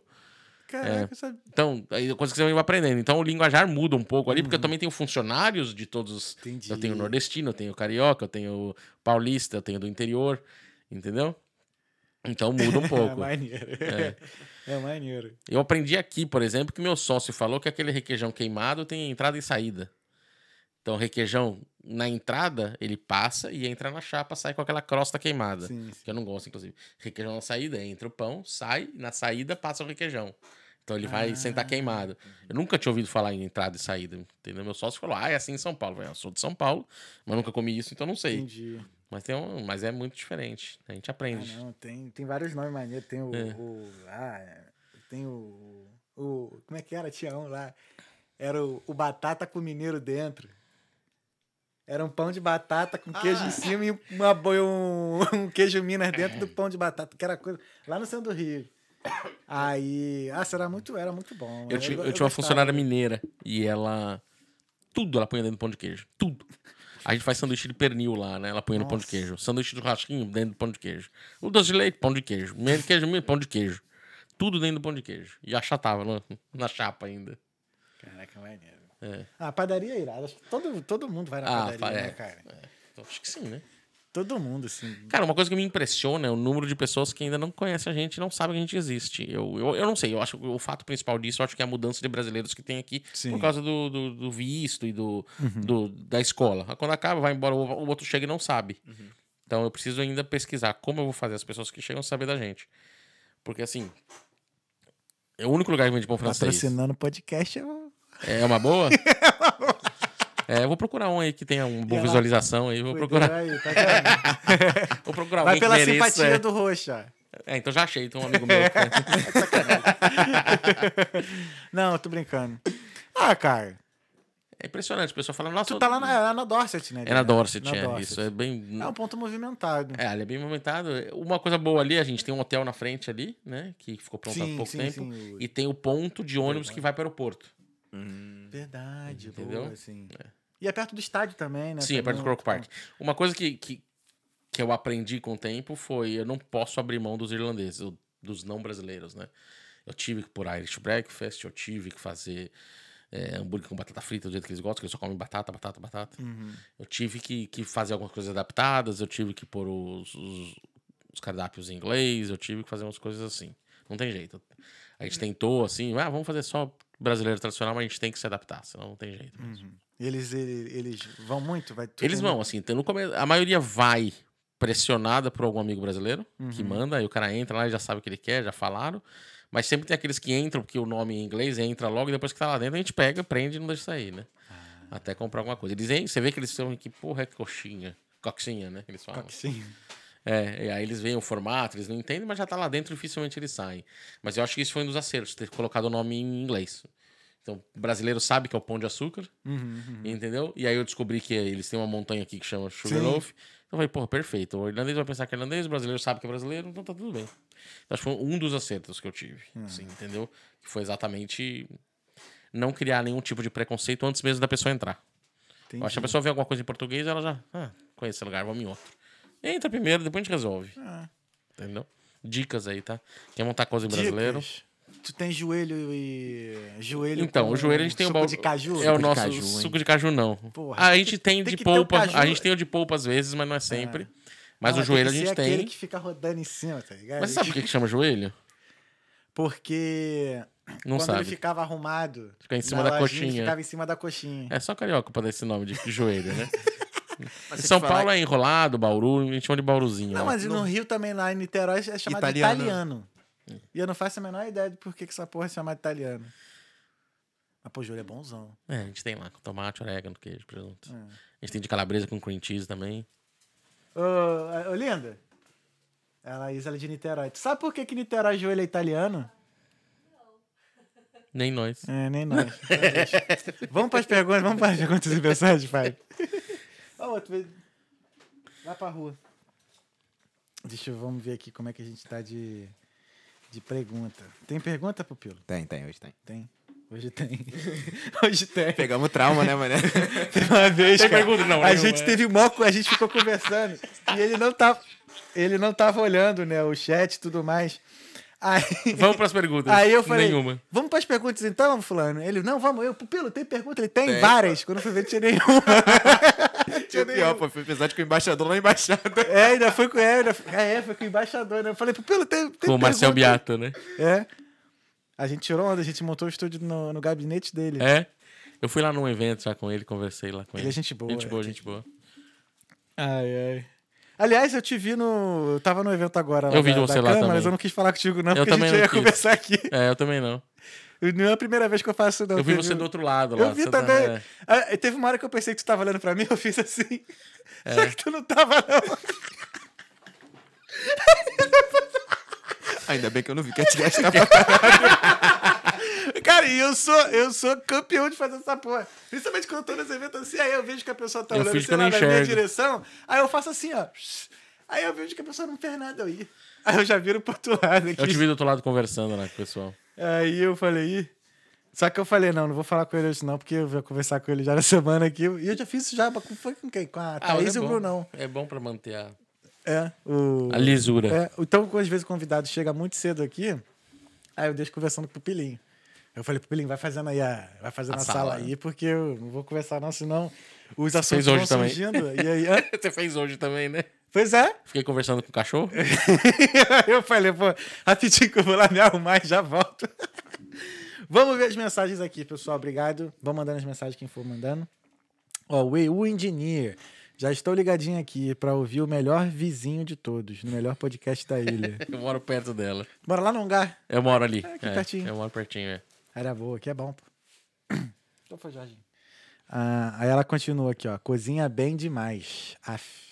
Ela jantou na minha casa logo nos primeiros anos nossos aqui. É. Que tinha um amigo meu que queria montar um restaurante, a gente tava fazendo uma consultoria, era amigo dela também, e chamou ela pra participar da degustação. Aí foram vários pratos, faz tempo isso. Caraca.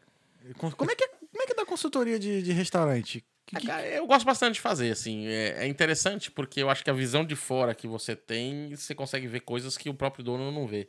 Uhum. Então, assim, tem coisas que eu sei, dava consultoria e mesmo na padaria eu errei, entendeu? Que eu me arrependo agora de não ter feito direito, mas a visão de fora é muito diferente, entendeu? É, eu, dava consultoria de vigilância sanitária e também na parte técnica de criação de menu, né, de troca, de, de, de cardápio, né? De, de o cara falar, ah, meu, eu preciso mudar, que eu tô tendo problema com ingredientes, eu quero mudar para uma linha totalmente diferente. Aí a gente vai lá e, e pesquisa e cria os pratos. É, a mais interessante que eu fiz aqui foi a da bar, né? A da bar a gente fez em casa 27 pratos de comida. Foram dois ou três dias. Foram três dias, dois salgados Uhum. e um de sobremesa. Então no primeiro dia eu fiz tipo 17 pratos. Preparei o dia inteiro, cozinhei o dia inteiro. Os donos foram na minha casa e experimentaram os 17 pratos durante a noite. Escolhemos que iam, que não ia, como iam, que as alterações. maneiro. depois na outra semana fizemos mais 10, 12 pratos e depois mais um dia só de sobremesas.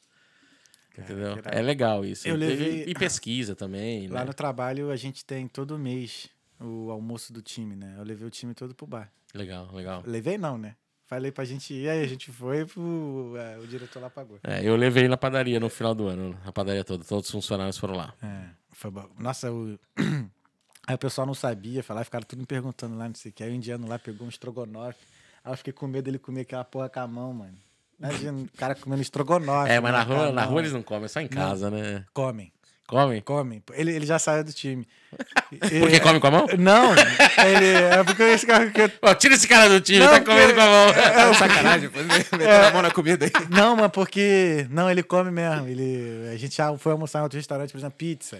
Ah, pô, é pizza, caralho. Tudo bem, mas aí ele comeu daquele jeito indiano de comer, sabe? Ah, se junta assim, ó. É, então, tipo assim, que ele pediu uma vez.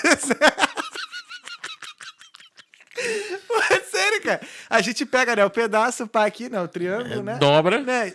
Dobra-se, pá, e come. Não, cara, ele pegou a parada, acho que ele... cavucou o meio. Mano, eu acho que ele tirou, ele pegou a fatia, levantou a fatia, comeu um pedaço só da massa e o recheio ficou, né, caído lá. Ele foi lá e meteu na mão assim, com o recheio.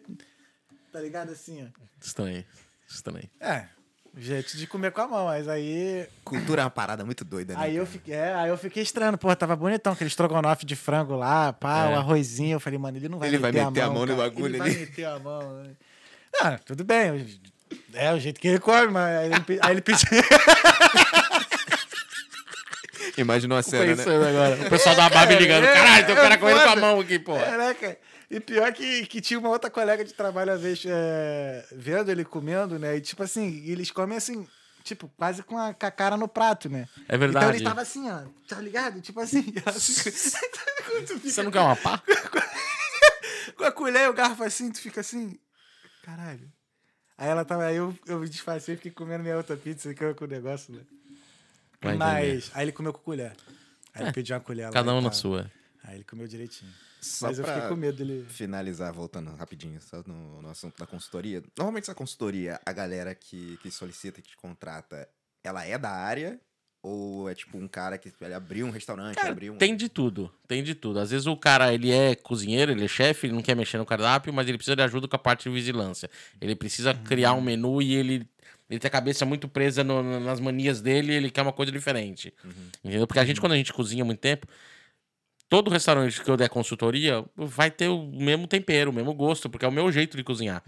Então, às vezes, o cara quer sair de uma, então ele procura uma pessoa totalmente diferente, entendeu? Entendi. É normal. Inclusive, é isso é uma coisa que eu falo até para quando eu faço consultoria, tentar trocar os produtos de limpeza. Principalmente quando tinha restaurante por quilo no Brasil, eu lembro que a gente tinha restaurante por quilo, por melhor que fosse, sempre o mesmo cheiro. Então você sente aquele cheirinho gostoso. Só que seis meses, sete meses, um ano trabalhando na mesma empresa e comendo no mesmo restaurante, você enjoa do cheiro. Entendi. E aí a pessoa para de ir, entendeu? A pessoa para de ir e acaba mudando de, de restaurante. Então, meu, troca produto de limpeza, troca perfume, troca tudo que você usa, assim, de coisa, pra ter um outro cheiro no lugar. Porque Sim, fazer a sim. cozinheira trocar o tempero é mais difícil. É, a mulher não gosta. Então, você troca um pouco o cheiro pra, pra não perder o cliente, entendeu? Pra não enjoar, porque o, o cheiro do lugar enjoa. Entendi. É. Uau. Mas assim, tu recomendaria pra uma pessoa que não tem noção nenhuma de gastronomia, ou- de, ou de restaurante assim, abrir um restaurante? Sim. Com a É de consultoria boa? certa, sim. Entendi. Com a consultoria certa, sim. Entendi, entendi. Sozinho é difícil. O pessoal da Bar mesmo, eles não eram do ramo. Ah, entendi. Entendeu? Eles contrataram um pessoal que cuida das carnes e eles manjam porque eles são gaúchos. Aham. Mas toda a parte de buffet fui eu, toda a parte de sobremesa fui eu. Contrataram uma pessoa só para as bebidas, contrataram uma pessoa para a parte de administração, entendeu? Eu acho que é tendo a pessoa certa, você não precisa não precisa ser do ramo, né? Desde que você contrate quem é do ramo para criar o negócio. Depois você aprende a levar ele. Caraca, maneiro. É legal, é gostoso. Eu tenho, às vezes, eu tenho tido umas vontades de abrir uma hamburgueria. Eu gosto de hambúrguer pra caralho. Eu já diria agora para você, não faça isso. Por quê? Quem tá com vontade de abrir uma hamburgueria, a gente para com isso. Você pega o, o Deliveroo agora, aí você puser na tua frente agora, no mínimo 20 hamburguerias. Só tem hamburgueria, cara. A briga é muito grande. O que que vai fazer o seu ser melhor que o outro? Você vai conseguir fazer mais barato? Não vai. Você acha que você consegue fazer um hambúrguer melhor que todos esses que estão aí? Ou igual, ou pior. Muito, ou um pouquinho melhor. Cara, pra você se destacar num meio que não existe, que, que, que todo mundo tem, que ninguém consegue se destacar, é muito difícil, cara. Eu acho que assim, você, eu só abriria uma hamburgueria agora se eu abrisse grande, se eu chegasse gigante. Eu tenho 2 milhões de euros, vou montar cinco lojas, vou chegar arrebentando, um Five Guys da vida. Aí tudo bem. Agora, chegar do nada, abrir uma hamburgueriazinha e começar a tentar vender com a concorrência gigante, o que que faz o cara comprar hambúrguer agora? Ele gosta do hambúrguer. Aí tem cinco, seis opções ali perto da casa dele no Deliveroo. Qual que ele vai escolher? Mais barato. Então, só que você, só que você tem mil pessoas naquele bairro, é 200 para cada hamburgueria. Pode Você não tem mil pessoas. Aham, aham. Entendeu? Você, o, o- a sua clientela caiu por cinco. A chance de você se destacar é muito difícil. Por que, que eu quis abrir a padaria? Porque ninguém mais tinha, porque ninguém mais faz. Eu tenho mais umas ideias, por exemplo, de coisas que ninguém faz. Eu, eu do jeito que eu sou, cagão pra cacete pra abrir coisa. Eu nunca vou abrir um negócio que já tem igual. Ou eu tenho um produto extremamente diferente, que é o que eu fiz com a padaria, ou eu não abro, cara. Eu sou cagão. Agora. Mas tem muita lógica no que você tá falando. É, por exemplo, eu, eu, eu soube de uma hamburgueria que abriu há pouco tempo atrás aí, eu- parece que foi vendida já. Por quê? O que, que o cara fez de diferente? Nada. É hambúrguer. Pode, podia ser melhor, fantástico. Tá? Eu até comi, era muito bom. Mas, porra, mas tem mais 30. Por que, que vão pedir a sua? Você tem que dar um diferencial. Então, ou você chega com esse diferencial e depois que você ganhou a clientela e você pode sossegar, ou você já chega sabendo que você vai brigar devagarinho. Entendeu? É muito difícil você começar algo sem diferencial. E a coisa mais sem diferencial que tem é hambúrguer. Hambúrguer, pizza e acho que japonês agora. Não japonês brasileiro, né? Japonês asiático aqui. O, os comidas asiáticas tem muita opção também. Sim. Minha opinião. Kebab. Kebab também tem muito. Kebab tem muita. né? Pensar em outro business. É, Mas valeu, valeu pela dica. Perspectiva diferente, pô, sempre bom. Lógico. sim, Ah, sim. Porque, de novo, né? Eu tô, tô enfiando nessas cozinhas, é, fazendo Uhum. essas comidas aí. Eu tenho feito várias receitas mais legais. É, vamos abrir um negócio junto, tem umas ideias boas. Bora. Deixa eu levantar um capital. Ou então, é, ter mais gente vendo a gente. A gente, a gente tro- troca divulgação. Eu tenho- umas ideias boas aí, vamos ver. Ah, o Ionut Piste. Caraca, acho que é isso mesmo o nome? O melhor Ian. cozinheiro, padeiro, confeiteiro. Abraço, Fabiano. Eu conheço ele também. O Tiago Hipólito. É um dos melhores chefes. Vapo. É, esse é funcionário, é. Tá querendo que eu mande um beijo pra ele, mas não vou mandar. Eu falei que eu não ia mandar. Thiago, não estou mandando um beijo pra você. A Mariane Martins mandou palmas pra você. O Caio Maior falou que você é o melhor chefe de todos. Esse é meu filho, não conto. A Simone Fidalgo. Esse é meu excelente chefe. Arrasando. A galera curte puxar teu saco lá. Isso é verdade. Brincadeira, gente. Lembrando que eles vão ter que trabalhar na Páscoa, hein? Mano, deve ser muito bom trabalhar pra tu mesmo, porque mesmo trabalhando na paz, o pessoal tá aqui vindo aqui comentar, ó. É, é, é, Não, obriguei tô eles. brincando, mas só teve feedback bom de tu, cara. Legal, obrigado. Ah, O clima lá é legal, a gente trabalha num- numa turma boa. É só palhaçada o tempo ah, todo, assim é que é só bom, merda né? o dia assim que é inteiro. bom. Já tivemos uns exageros, mas é só merda, cara. Só... Puta que pariu. E o engineer Bia? Pergunta pro Fabiano se a padaria móvel vai voltar no verão. E quais os bairros que ele atende. É, a gente tava atendendo todos os bairros. Uhum. É, mais longe de, do centro, né? Os bem pertinho do centro, a gente prefere que o pessoal vá na padaria, que a experiência é diferente, né? Uhum.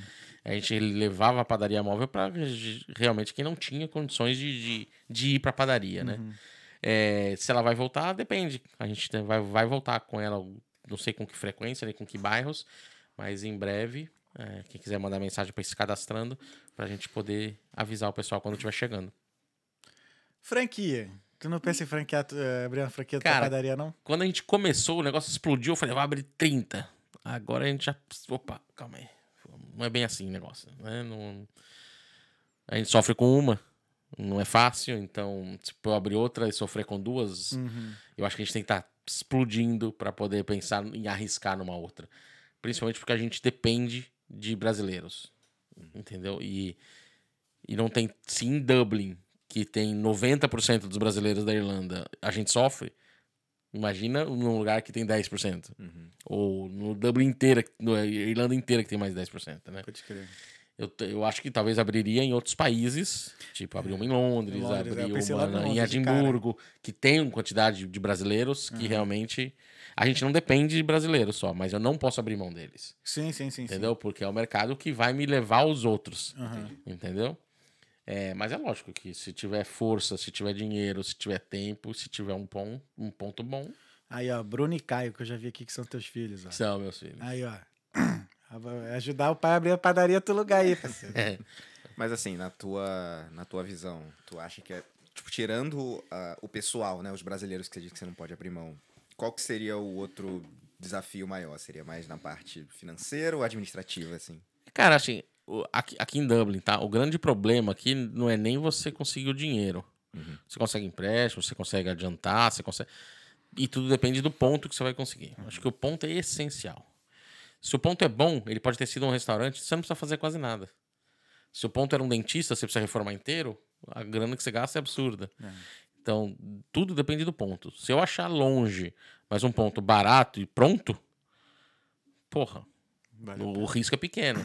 Agora, se eu tiver que reformar por 30 mil, 40 mil euros para reformar, para transformar um ponto sem saber se vai dar certo, é bem complicado. Entendi. Agora, é um restaurante pronto. Eu só vou te mudar o logo, o adesivo, vou pintar ali, vou gastar 2 mil. Aí é diferente. Entendi. Então, o ponto é essencial para você planejar. Ponto. Praça. Promoção. Os três P's do marketing. Ah, tá, acho que eu tô de bobeira. Ah, tá bom. É o PPP, parceiro. É, Aí o Bruno Maior aqui, ó. O filho de 14 anos aqui. É, tem 17 agora, né? Tem 17, esse tá velho, trabalha comigo na padaria. Ah, ele bot... Ah, tá. É porque na época da É. história ele tinha 14. Ele É. tinha 14, verdade, verdade. Aí a, a Bia continua. Qual foi o maior desafio pro pão, pro pão francês? Ingredientes ou equipamento? Ingredientes, equipamento a gente trouxe do Brasil para dar ter mais chance de funcionar. Boa. Com certeza. É, Aí ela, a, a Bia aqui pediu o pessoal dar o like. Dá o like aí, pessoal. Dê sem dó. Descendo, isso? sem dó. Aí. É, o Bruno Maior. Eu tô com estresse pós-traumático do dia das eleições. Trabalhamos muito, puta que pariu. É, foi interessante isso, porque assim, no primeiro turno das eleições, as eleições foram perto da embaixada. Isso, isso. Então já foi muita gente pra lá. Não, no primeiro turno. Não, foi na embaixada, não. Antigamente era na embaixada, Ah, tá. aí foi ali perto. Isso, e a gente isso. não sabia que tinha mudado, porque eu não voto aqui. Então, nem em lugar nenhum. É, então eu não sabia que ia ser lá perto, Uhum. então. E veio gente da Irlanda inteira. Porque tinha que votar, pessoal de Galway, pessoal da. Sim, sim. né, pessoal, tem gente até que mora na Irlanda do Norte, Uhum. mas ainda tá registrado aqui. Então o pessoal veio votar. Então, o pessoal, vai, já que nós vamos lá, vamos na padaria conhecer. Então foi todo mundo na padaria. Só que aí, no dia da- do segundo turno, mudaram pro Croke Park, que é mais perto ainda. Uhum. E aí foi. Foi Foi bom. terror. Foi nosso recorde de venda total desde que abrimos. Eu comi. Acho que eu comi quase quatro pães, cara. Com manteiga. E eu que engordo, né? Puta que pariu. É, duas médias e ainda foi uma torta de limão no final. Comi pra caralho aquilo, pô. Pô, Bom, eu, eu fico gosto- muito feliz com a, com a avaliação Ah, que a gente tem do gosto, eu pessoal. gosto. é. A gente tá com a avaliação no Google agora de 4.8, com mais de Porra, 450 reviews. Caramba. É. É, lo- a gente tem umas ali, nota 1, que. Puta, tem coisa que aconteceu no começo quando a gente abriu e. Eu até tava pensando isso. Eu falei pra minha esposa outro dia: é ruim do Google não ter um limite da. Não sei, uma opinião. Eu acho que devia ser de um ano ou dois anos Uhum, os reviews. Porque tem coisa que deu problema, a gente corrigiu, não tem mais. Entendi. Então, se ela sumisse, ficaria uma coisa mais atualizada, Sim, né? Sim. Tem coisas que aconteceram logo que a gente abriu. A gente não fazia bolo, a mulher reclamou do nosso bolo. Mas eu nem fazia, só tinha bolinho simples de, Entendi. entendeu? de cenoura. Aí ela falou: ah, é muito feio o bolo. Ah, é bolo de cenoura. Aí deu um. Mas agora que eu tenho o bolo, ela não volta lá. Avisa o Google lá que agora a gente É, tem, pô. É, entendeu? Devia ser atualizado. Mas isso é uma opinião. Você que deu uma Trabalha estrela por causa do, do bolo, volta lá, É, cara. cada, cada problema, a gente teve um problema no, no banheiro nosso. Tava destruído o banheiro, porque é, tem pessoas que destroem. o nosso landlord teve um problema de vazamento de água em cima. Aham. Então, todo o vazamento desceu pro meu banheiro e destruiu todos os azulejos. Então a gente não podia consertar enquanto ele não arrumasse em cima. Sim. Senão ia quebrar. Então ficou ali. O banheiro tava limpinho, arrumadinho, mas estava sem azulejos atrás do vaso. Aí um cara postou uma foto falando: olha, é banheiro de rodoviária. Porra, sabe? Ah, é sacanagem. Porra. O banheiro tava limpinho, organizadinho, só que não tinha azulejo. Mas eu não podia arrumar. Eu podia trancar o banheiro e não fornecer isso pra ninguém. Ó, Você não quer, não tem banheiro. Mas não. A gente sabe que o pessoal sai do jogo ali do Croco Park, quer usar o banheiro e dava pra usar normalmente. Mas o cara postou isso pra fazer graça, entendeu? Se você quer saber como é uma padaria brasileira, não- aqui você tem os produtos, são ótimos, tudo, mas você vai ver como é um banheiro de rodoviária no Brasil. É, pô, esse brasileiro faz esse tipo de coisa, né? Fazer o quê? Foi brasileiro ainda o É feedback? lógico. Pra conhecer um banheiro de rodoviária no Brasil, tem que ser brasileiro. Entendeu? Porra, não precisava disso, né, meu? É. Porra, não sabe o que tá acontecendo, não sabe É. o problema que a gente tem. Mas fazer o quê, né? Então, E não mas sabe como, como uma brincadeirinha prejudica. É lógico, é. Entendeu? E postou foto do, do banheiro no Google. Se for lá, tem lá, porque não tem como eu tirar. Entendeu? Então, mas tudo bem. Enfim. Infelizmente tem que passar por essas coisas. Tem que passar. né? Tem que É. passar. Aí, a, A maioria é boa, graças a Deus. É, amém, amém. A Amanda Paixão, eu também, Bruno. Acho que ela tava trabalhando lá também. É, eu acho que tava. Ela tá na Itália agora. Aí o Thiago Hipólito falou aqui, eu nem fala. Aí ele botou aqui, Bruno, só tem funcionário no chat. Puxando o saco. É, é. Ó, a Bia do Eu Engineer botou aqui, ó, divulgando nas escolas de inglês ou fazer uma parceria com o cartão de ônibus de estudante. Dá uns É. 10% de desconto para quem tem o Lipcard estudante, a divulgação já fica atrás do cartão mesmo. É, Bia, a gente tem parceria com algumas escolas. A gente tá querendo. A, a ideia que eu tenho é fazer parceria com a agência de turismo que traz os estudantes Uhum. quando eles chegarem já irem pra padaria, já conhecerem. É. Aí ela botou mais aqui, ó. Mas aí faz igual a Boots. Só dá o desconto se a pessoa apresentar o Lipcard de estudante. Vamos ver. Estamos É pensando, boa, estamos pensando. Aí, aí o Bruno Maior aqui, ó. Época boa, sobremesa. Já imaginei o Alexandre ligando pra reclamar do cara comendo com a mão. Alexandre é teu sócio? Não, não, é outra pessoa. É. Caraca, imagina. Meu, meu amigo, será que dá pra tu comer com talher, por gentileza? Não, eu fico imaginando o, o garçom, pô. Tu chega lá e fala assim, ó, desculpa, usar o garfo. Aí depois ele só ficou assim, ó. É, esses meus amigos do. Esses meus amigos do, do Sri Lanka, quando eu vou jantar na casa deles, eles falam: desculpa, eu sei que vocês não gostam, mas aqui na minha casa posso comer com a mão. Ele pergunta pra gente se a gente não se importa dele comer com a mão. Caramba. Entendeu? Eu tacaria o foda-se, só, irmão. Tem talher aí, ó. Aqui, ó. Eu não tendo que comer com a mão, tá tudo bem. É, tá de boa. Vou ver aqui. Eu já derrubo na barriga de gordo as coisas aqui, comendo com garfo, imagina com a mão. Cueca. Minha mãe vive reclamando que eu deixo cair tudo aqui. A barriga é grande, caralho. O, a, a Bia aqui, ó. O restaurante onde fiz o aniversário do Dani fechou, hein? Ali dava uma Sugarloaf incrível. É mesmo. Só Vamos que lá de assunto, era gente, Dorset também. Hã? Vamos mudar de assunto. Aí a, última mensagem aqui é do Bruno, ó. Que apetite. Acho que foi porque eu comi pão pra cacete lá e dá mais eu torto. Mas é verdade, eu como pra caralho mesmo. É. Eu como igual animal, mesmo. Igual, como pra caralho. Gosto. Bom, bom. Bom. Fabiano, cara, obrigado. Obrigado a você, Chegamos cara. ao nosso Legal. The End. Show Teve bola. alguma pergunta que eu não fiz que você gostaria de ter respondido? Não, não, tô de boa. Tô de Tem boa. certeza? Tenho certeza. Tem alguma que você quer perguntar? Não tô sabendo. Tá gastando. Para de me chutar, cara. É, tô te chutando? Filha da puta. O cara ainda pergunta, meu. O cara não sabe nem se tá me chutando. Ai, ai, gente. Calma, calma, calma, calma, calma, calma, calma, calma. Opa, aí. chegou aqui um superchat. Meti o João ó. Kleber aqui, né? Para, para, para, para, para, para. Aqui, a Bia do Eu Dini, ó. Só pra agradecer por essa live, essas risadas e pelo exemplo incrível de sempre. Show de. Admiro demais os dois, talqueando Sugarloaf Bakery. Obrigado. Thank you. Obrigado, Bia. Valeu, Bia. Obrigado pela nossa amizade também. Então é isso. Beleza. Muito, bom. obrigado, irmão. Obrigado, De garoto. verdade, Show de prazerzão. Prazer foi meu. contigo, Obrigado, de obrigado verdade mesmo. É, a Elaine Maior botou aqui, ó. Eu amo a coxinha com cheddar. É, minha irmã tá no Brasil. Tá no Brasil. Ah, moleque.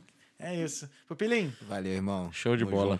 show de bola. Valeu, Obrigado, prazer. Fabiano, obrigado mais uma vez. É Pessoal, nóis. muito obrigado por ter acompanhado até aqui. Estamos de volta com a programação mensal normal. Fabiano hoje reestreou a nossa programação mensal. E é isso aí, abril tá só começando. Terça- Terça-feira é hoje. Quinta-feira a gente recebe o Ross O'Connor voltando aqui no, no Talkando, Gente episódio, boa. episódio todo em inglês. É. É, vão ter três Show episódios em inglês esse mês. Legal, legal. E vai ter mais. A ideia agora é botar um inglês e um português. Um inglês e um português. Toda semana. Quando é que vai estar o Ross aqui? Quinta? Quinta-feira? Quinta-feira. Vou mandar um pudim pra vocês. Ih. Porque ele, a- ele ama o pudim de lá, eu mando pra vocês. Show. Fechou, Beleza? então. obrigado. Valeu. Fabiano, obrigado mais uma vez. Eu que Valeu. agradeço. Pessoal, muito obrigado por ter acompanhado até aqui. Quinta-feira a gente está de volta. Esse foi o Talkando Podcast. Queria agradecer também mais uma vez, já ia esquecendo né, do, do, do Merchan. Eu fiquei esperando pra ver se. É, agradecer mais uma vez a Vital Intercâmbios pela parceria. E é isso. Quinta-feira a gente está de volta. Esse foi o Talkando Podcast. Fé em Deus e nas crianças. É nóis. Valeu. Tchau!